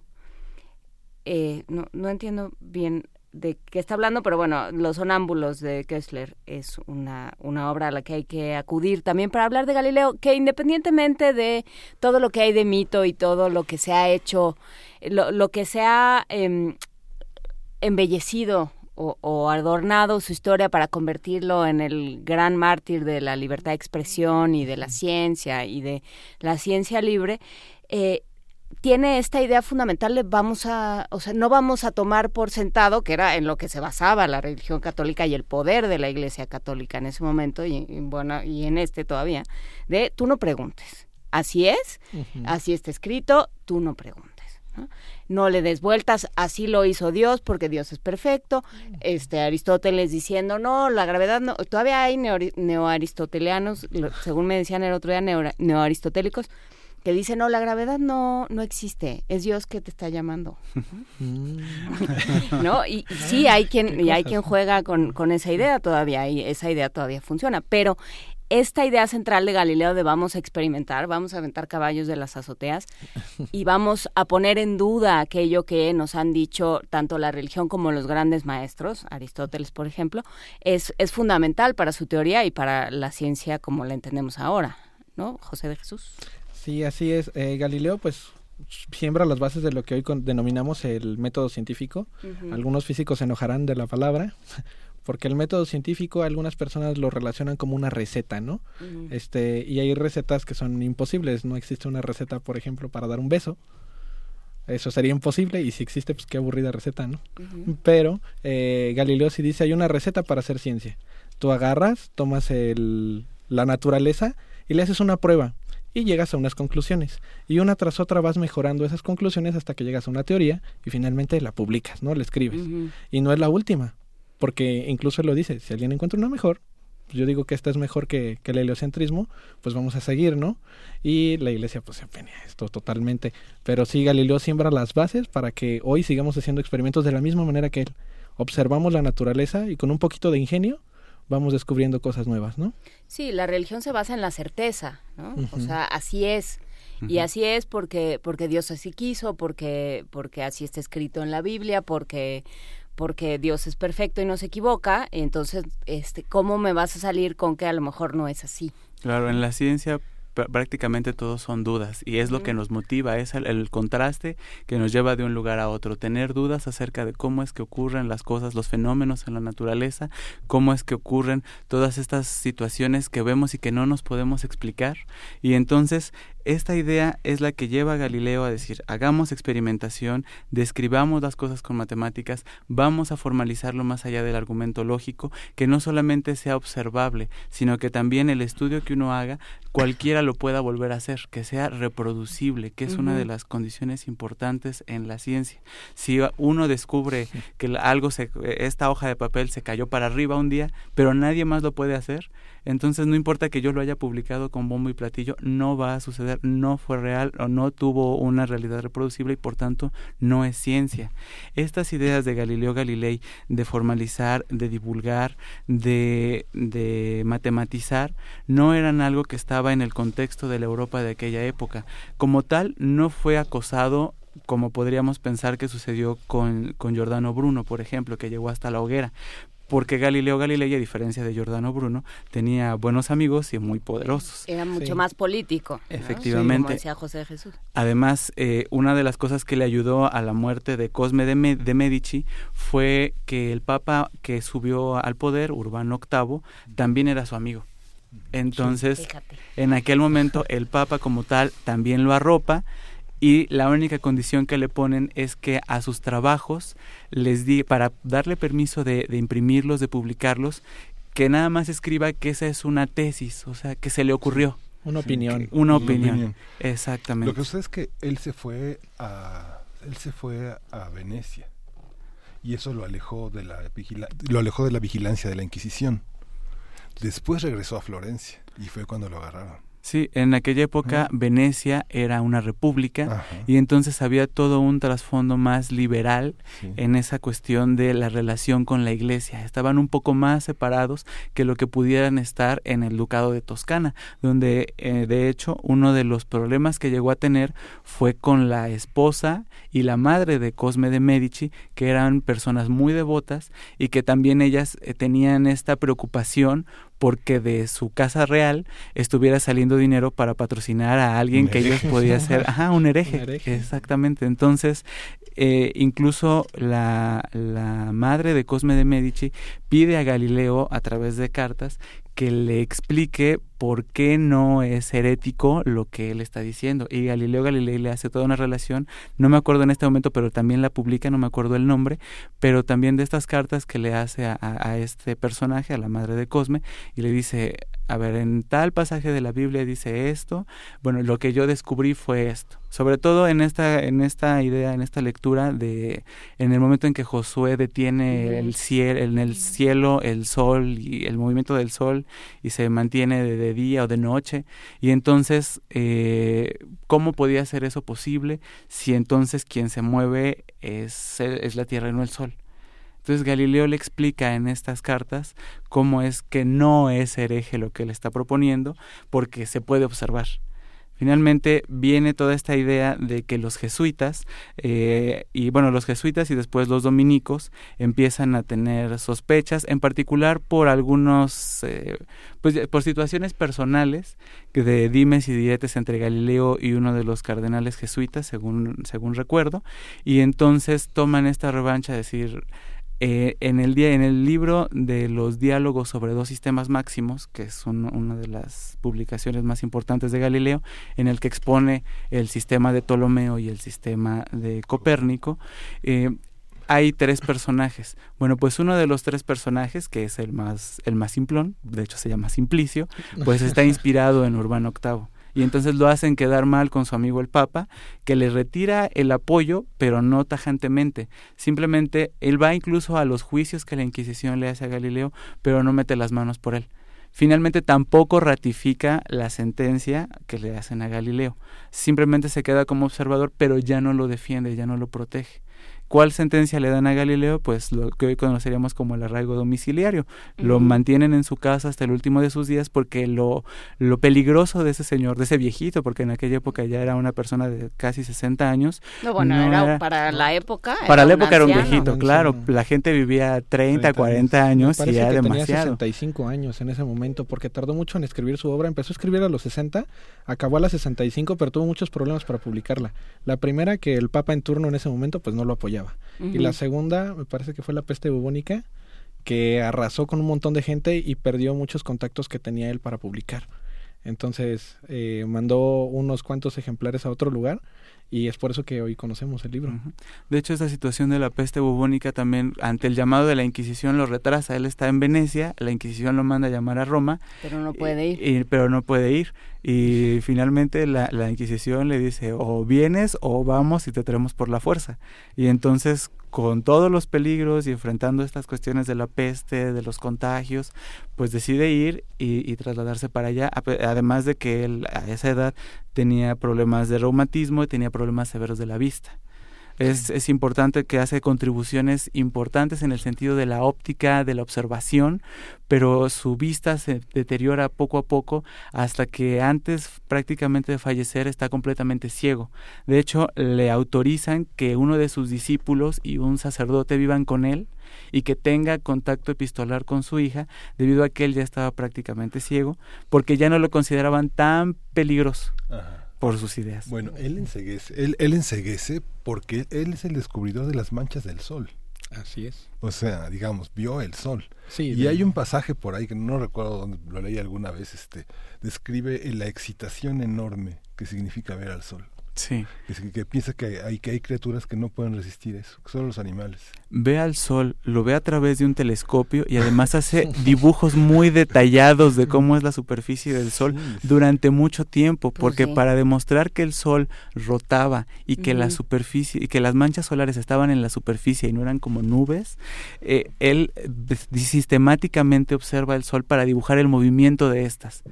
Entonces es un trabajo muy fuerte el que hace.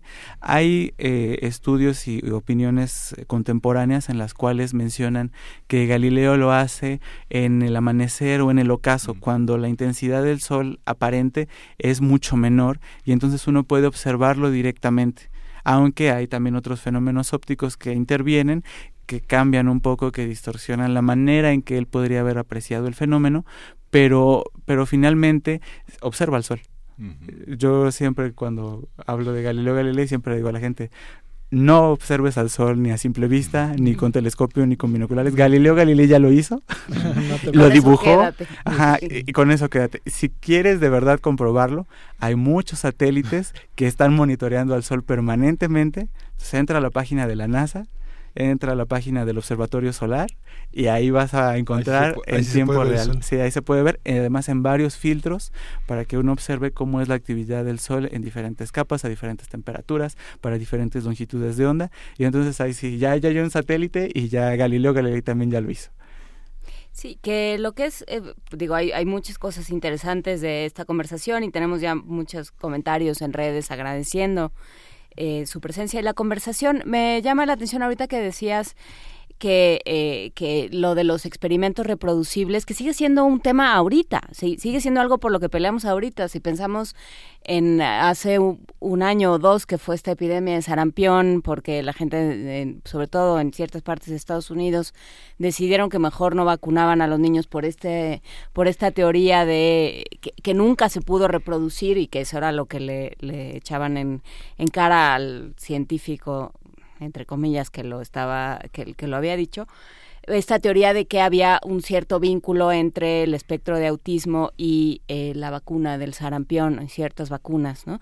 Entonces seguimos peleando por estas por esta idea de que sí, muy bien que tú me lo propongas, pero si no me lo puedes demostrar, si no lo podemos todo reproducir por nuestra cuenta, no funciona. Es que precisamente eh, Internet llegó a revolucionar la ciencia y a revolucionar el mundo. Pero así como hay información veredicta en Internet, súper fiable, hay un millón más que son charlatanes, que buscan un poquito de fama. Y yo creo que este señor era de esos, porque hay muchas este, investigaciones, hay muchos protocolos médicos que evitan en gran mayoría ese tipo de cosas y todavía hace 20 años se cometían errores de esa índole, pero hoy en día ya está mucho más controlado y este porque inclusive antes este por qué nació mal el niño no sé inventaban mil y un formas no ahora se sabe que es porque no les daban ácido fólico no y la, la cultura ahora es preventiva la cultura preventiva hizo que estas personas no inyectaran a sus hijos entonces son combinaciones de información real con recomendaciones pues malas, ¿no? O información en real cuchareada, que es otro tema. Sí, es otro tema gigantesco. Así es. Sí, el, el tema de la experimentación es muy importante. Además, también en este sentido es una de las tradiciones más importantes en la ciencia y es que le da su característica fundamental. La experimentación como tal es la que te permite de verdad comprobar las cosas, hacer un protocolo y es el trabajo propio de los científicos. Finalmente un eh, científico o un sí, un científico teórico en sus matemáticas y en su teoría también puede llegar a cualquier conclusión mientras sea lógicamente consistente. Y por eso tenemos estas ideas de las que hemos platicado alguna vez, como la teoría de cuerdas o, o, este, la teoría de membranas, en las cuales pues matemáticamente concuerda para describir cosas muy particulares, pero no hay todavía una observación real. Entonces, experimentar y legar hacia las demás personas el hecho de que la experimentación es importante para descubrir algo y para corroborar algo que sabemos también es fundamental. Sí, ahora este hoy en día desde muy chicos, según los, los, planes de estudio, desde muy chicos los, los niños conocen y, y manejan el término hipótesis, ¿no? Y saben, es que una hipótesis, y lo recitan, una hipótesis es una idea que se pone a prueba para que ver si es cierta o no. Y ya lo, lo, saben y están familiarizados con el concepto, pero también eso tiene que ver con, con la duda, ¿no? con la eterna duda científica, que es lo que, y la curiosidad, que es lo que terminan moviendo a todos estos personajes. ¿no? pues la curiosidad mueve naciones completas. O sea, ver qué hay más allá, descubrió América, ¿no? y cosas así, este... La experimentación, pues es, en términos ya un poco más profesionales, no solamente importante, sino es la base. El experimento tiene la razón. No importa que no que tu teoría sea perfecta, si no concuerda con la realidad, pues no es válida.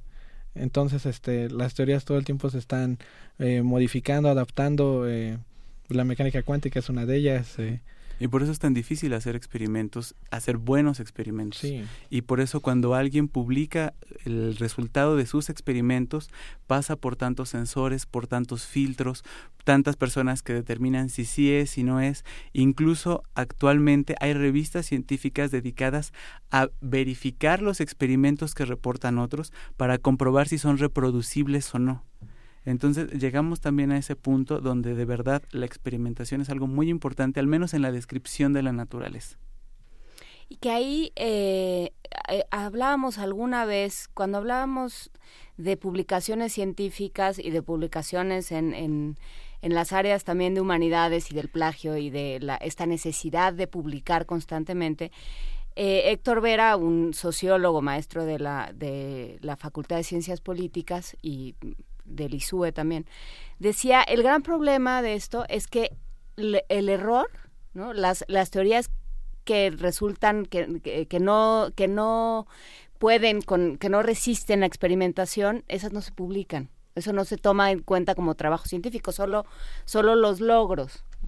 Y entonces, pues ahí tienes un gran problema, ¿no? Todo lo que, lo que se queda en el camino de la experimentación, todas las teorías que no llegan a, a un resultado que, que resista la experimentación y la experimentación continuada y en diferentes entornos y en diferentes laboratorios y, en, eh, con diferentes em, pues eh, áreas no, nos lleva a pensar pues que ¿qué entendemos por la ciencia? ¿Cómo se construye la ciencia? ¿Se construye solo a base de estos logros o también en base, eh, a base de, experimentar y de probar? y de lo que nos sirve, José de Jesús. Una vez más Galileo. Galileo eh, tenía dos formas de salvarse el pellejo cuando estuvo contra la pared. Una era demostrar que la Tierra se mueve y lo hizo, lo hizo con las fases de Venus, pero dijeron no es suficiente. Nosotros necesitamos que nos digas por qué si la Tierra gira, no salimos todos disparados, ¿no? Planteó un problema de un caballo, un experimento pensado. Que este sí se podía hacer, aquí no herimos a ningún animal. Eh, tú tienes un caballo, está de pie y representa la tierra. Arriba hay un jinete sosteniendo una pelota. Experimento paso uno. Suelta el jinete la pelota. La pelota cae al lado del caballo. Todo va bien, excelente. Experimento número dos. Haz que se mueva la tierra. El caballo empieza a andar. El caballo encima lleva al jinete y el jinete lleva la pelota. Suelta la pelota. ¿Dónde cae la pelota? Atrás. No, cae con el caballo. Lleva la inercia. Es por eso que se le adjudica que planteó las ideas de la primera ley de inercia de Newton. Inercia, como a mí me gusta decirlo, todo dura siempre un poco más de lo que debería. Y este, entonces, ahí ese, ahí dice, este, ok, entonces si nosotros nos movemos con la Tierra, no tenemos por qué sentir eso de que salimos disparados. Y le dijeron, no, todavía no, necesitamos más, ¿no? Y llega lo de las mareas. Él intenta observando la marea, este, predecir, este, bueno, si la marea se mueve de tal forma, el agua, pues entonces debe estar influenciada por el movimiento de la Tierra. Y ahí es donde falló. Eso sí, no se puede. este, hoy en día ya lo hemos constatado, pero eh, como tú dices, hay investigaciones muy buenas eh, por ejemplo, esta de Galileo, pero pues ya no se continuó. A lo mejor si lo hubiera continuado se hubiera dado cuenta de otras cosas. No es que las investigaciones sean buenas y malas, sino que te llevan a darte cuenta de otras cosas, porque tú resuelves un problema y se abren otros 20. Y está genial porque seguimos teniendo trabajo. lo cual está muy bien para ustedes que siguen teniendo trabajo y para nosotros que seguimos teniendo material que discutir. Mm. Pero claro, este asunto de la observación, ¿no? de la respuesta ahí está, nomás es que tengo que ver dónde. Así es. O sea, esta, esta idea de o sea, estas bases del, del, pensamiento, pues científico y, y, universal, ¿no? De todos, de ahí está la observación, este, esta es una hipótesis que hay que comprobar, está en todo, no, no solamente en el trabajo científico, sino ya ha permeado el, nuestro paradigma, por, por ponerlo en esos términos. ¿no? Vivimos en este paradigma donde uno plantea cosas, observa, de ahí saca conclusiones y luego las prueba y luego las comparte y luego las publica, ¿no? que ese es, otro tema con, con Galileo. ¿Qué tanto se publicaba en esa época y para quién se publicaba? Pues en aquella época en particular había pocas publicaciones relacionadas con la ciencia y la mayoría eran eh, dirigidas a estos públicos doctos relacionados muy estrechamente o con la cúpula del poder o con la Iglesia católica en aquel momento, pero eh, Galileo Galilei es cuando rompe justamente este paradigma y al publicar en italiano para todas las personas. Entonces, eh, actualmente debido a la actualmente es, parecido el ambiente pero no por la cuestión o la división eh, social y económica tan imperante que también hay mucha desigualdad pero en particular por la cuestión de la especialización del conocimiento. Cada vez es mucho más especializado y llegamos a puntos en, el, en los cuales un científico muy especializado en un área de la ciencia en la biología molecular se me ocurre en este momento, podría no tener mucha idea de lo que pasa en otra rama de la ciencia como la óptica cuántica. Entonces son científicos muy especializados, pero el, la brecha ya entre los mismos campos de la ciencia es tan grande que vuelve estos lenguajes incompatibles. Y no solo eso, también los vuelve incompatibles hacia el público en general. Entonces, a pesar de que muchas de estas teorías, muchas de estas ideas y desarrollos usan palabras de nuestro idioma, de nuestro lenguaje común, para explicar algunas cosas en otros contextos para el desarrollo de la ciencia, podrían no tener una vinculación directa con lo que las personas ocupan de ese lenguaje o de ese idioma. Y es ahí donde está, donde la divulgación de la ciencia cobra un papel muy importante para llevar estas ideas muy especializadas en el, al contexto de las personas. Y también para salvar esta, esta difícil tensión que seguimos viviendo entre ciencia y poder. ¿Cómo vemos hoy esta, estas tensiones, José de Jesús? No suspires. es que ciencia y poder casi casi van de la mano. Este, no, eh, pues siempre el poderío militar ha estado muy ligado a la, a las ciencias, el proyecto Manhattan, ¿no? Eh, Galileo también, Galileo recibió un sueldo de por vida de hacer el telescopio el telescopio, eh, la gente se paraba la, en la costa, miraba el horizonte y sabía que a tal hora iba a ver el barco. Les dice, yo te puedo dar algo, un instrumento con el cual te vas a enterar 15 minutos antes con el telescopio. Claro. Y por eso recibe, o sea, siempre han ido ligadas Arquímedes, eh, pues no se diga hasta la fecha, este dejar de invertir es la República de Venecia quien le da este pago. Básicamente le compran la patente es lo que diríamos hoy en día. Y pues Galileo dice bueno protéjanme de, regresar a, Toscana o que me lleven a Roma yo les dejo el telescopio aunque bueno aunque con lo, que publicó está, estaba viendo la, edición del Sidereus Sidereus, Siderius eh, Nuncis que fue el que sí escribió en latín ya cuando tenía cerca de 50 años o, poco más, y fue ese porque lo agarró la Inquisición, fue ese libro, sus, sus, investigaciones en el telescopio. Hay una edición muy padre en PDF en el Museo Nacional de Ciencia y Tecnología de España que uno puede descargar, y hay una edición en latín que es difícil de encontrar, yo no la encontré ahorita, pero está ilustrada, padrísima, no, me acuerdo quién es el ilustrador. Sí, es muy interesante. El, trabajo de, imprenta en aquella época era impresionante. La mayoría de sus libros, incluso hoy las traducciones, vienen con estos grabados tan, tan hermosos acerca de, del, trabajo de Galileo y de, todas estas cuestiones eh, artísticas que, que, englobaban a las academias incipientes de ciencia.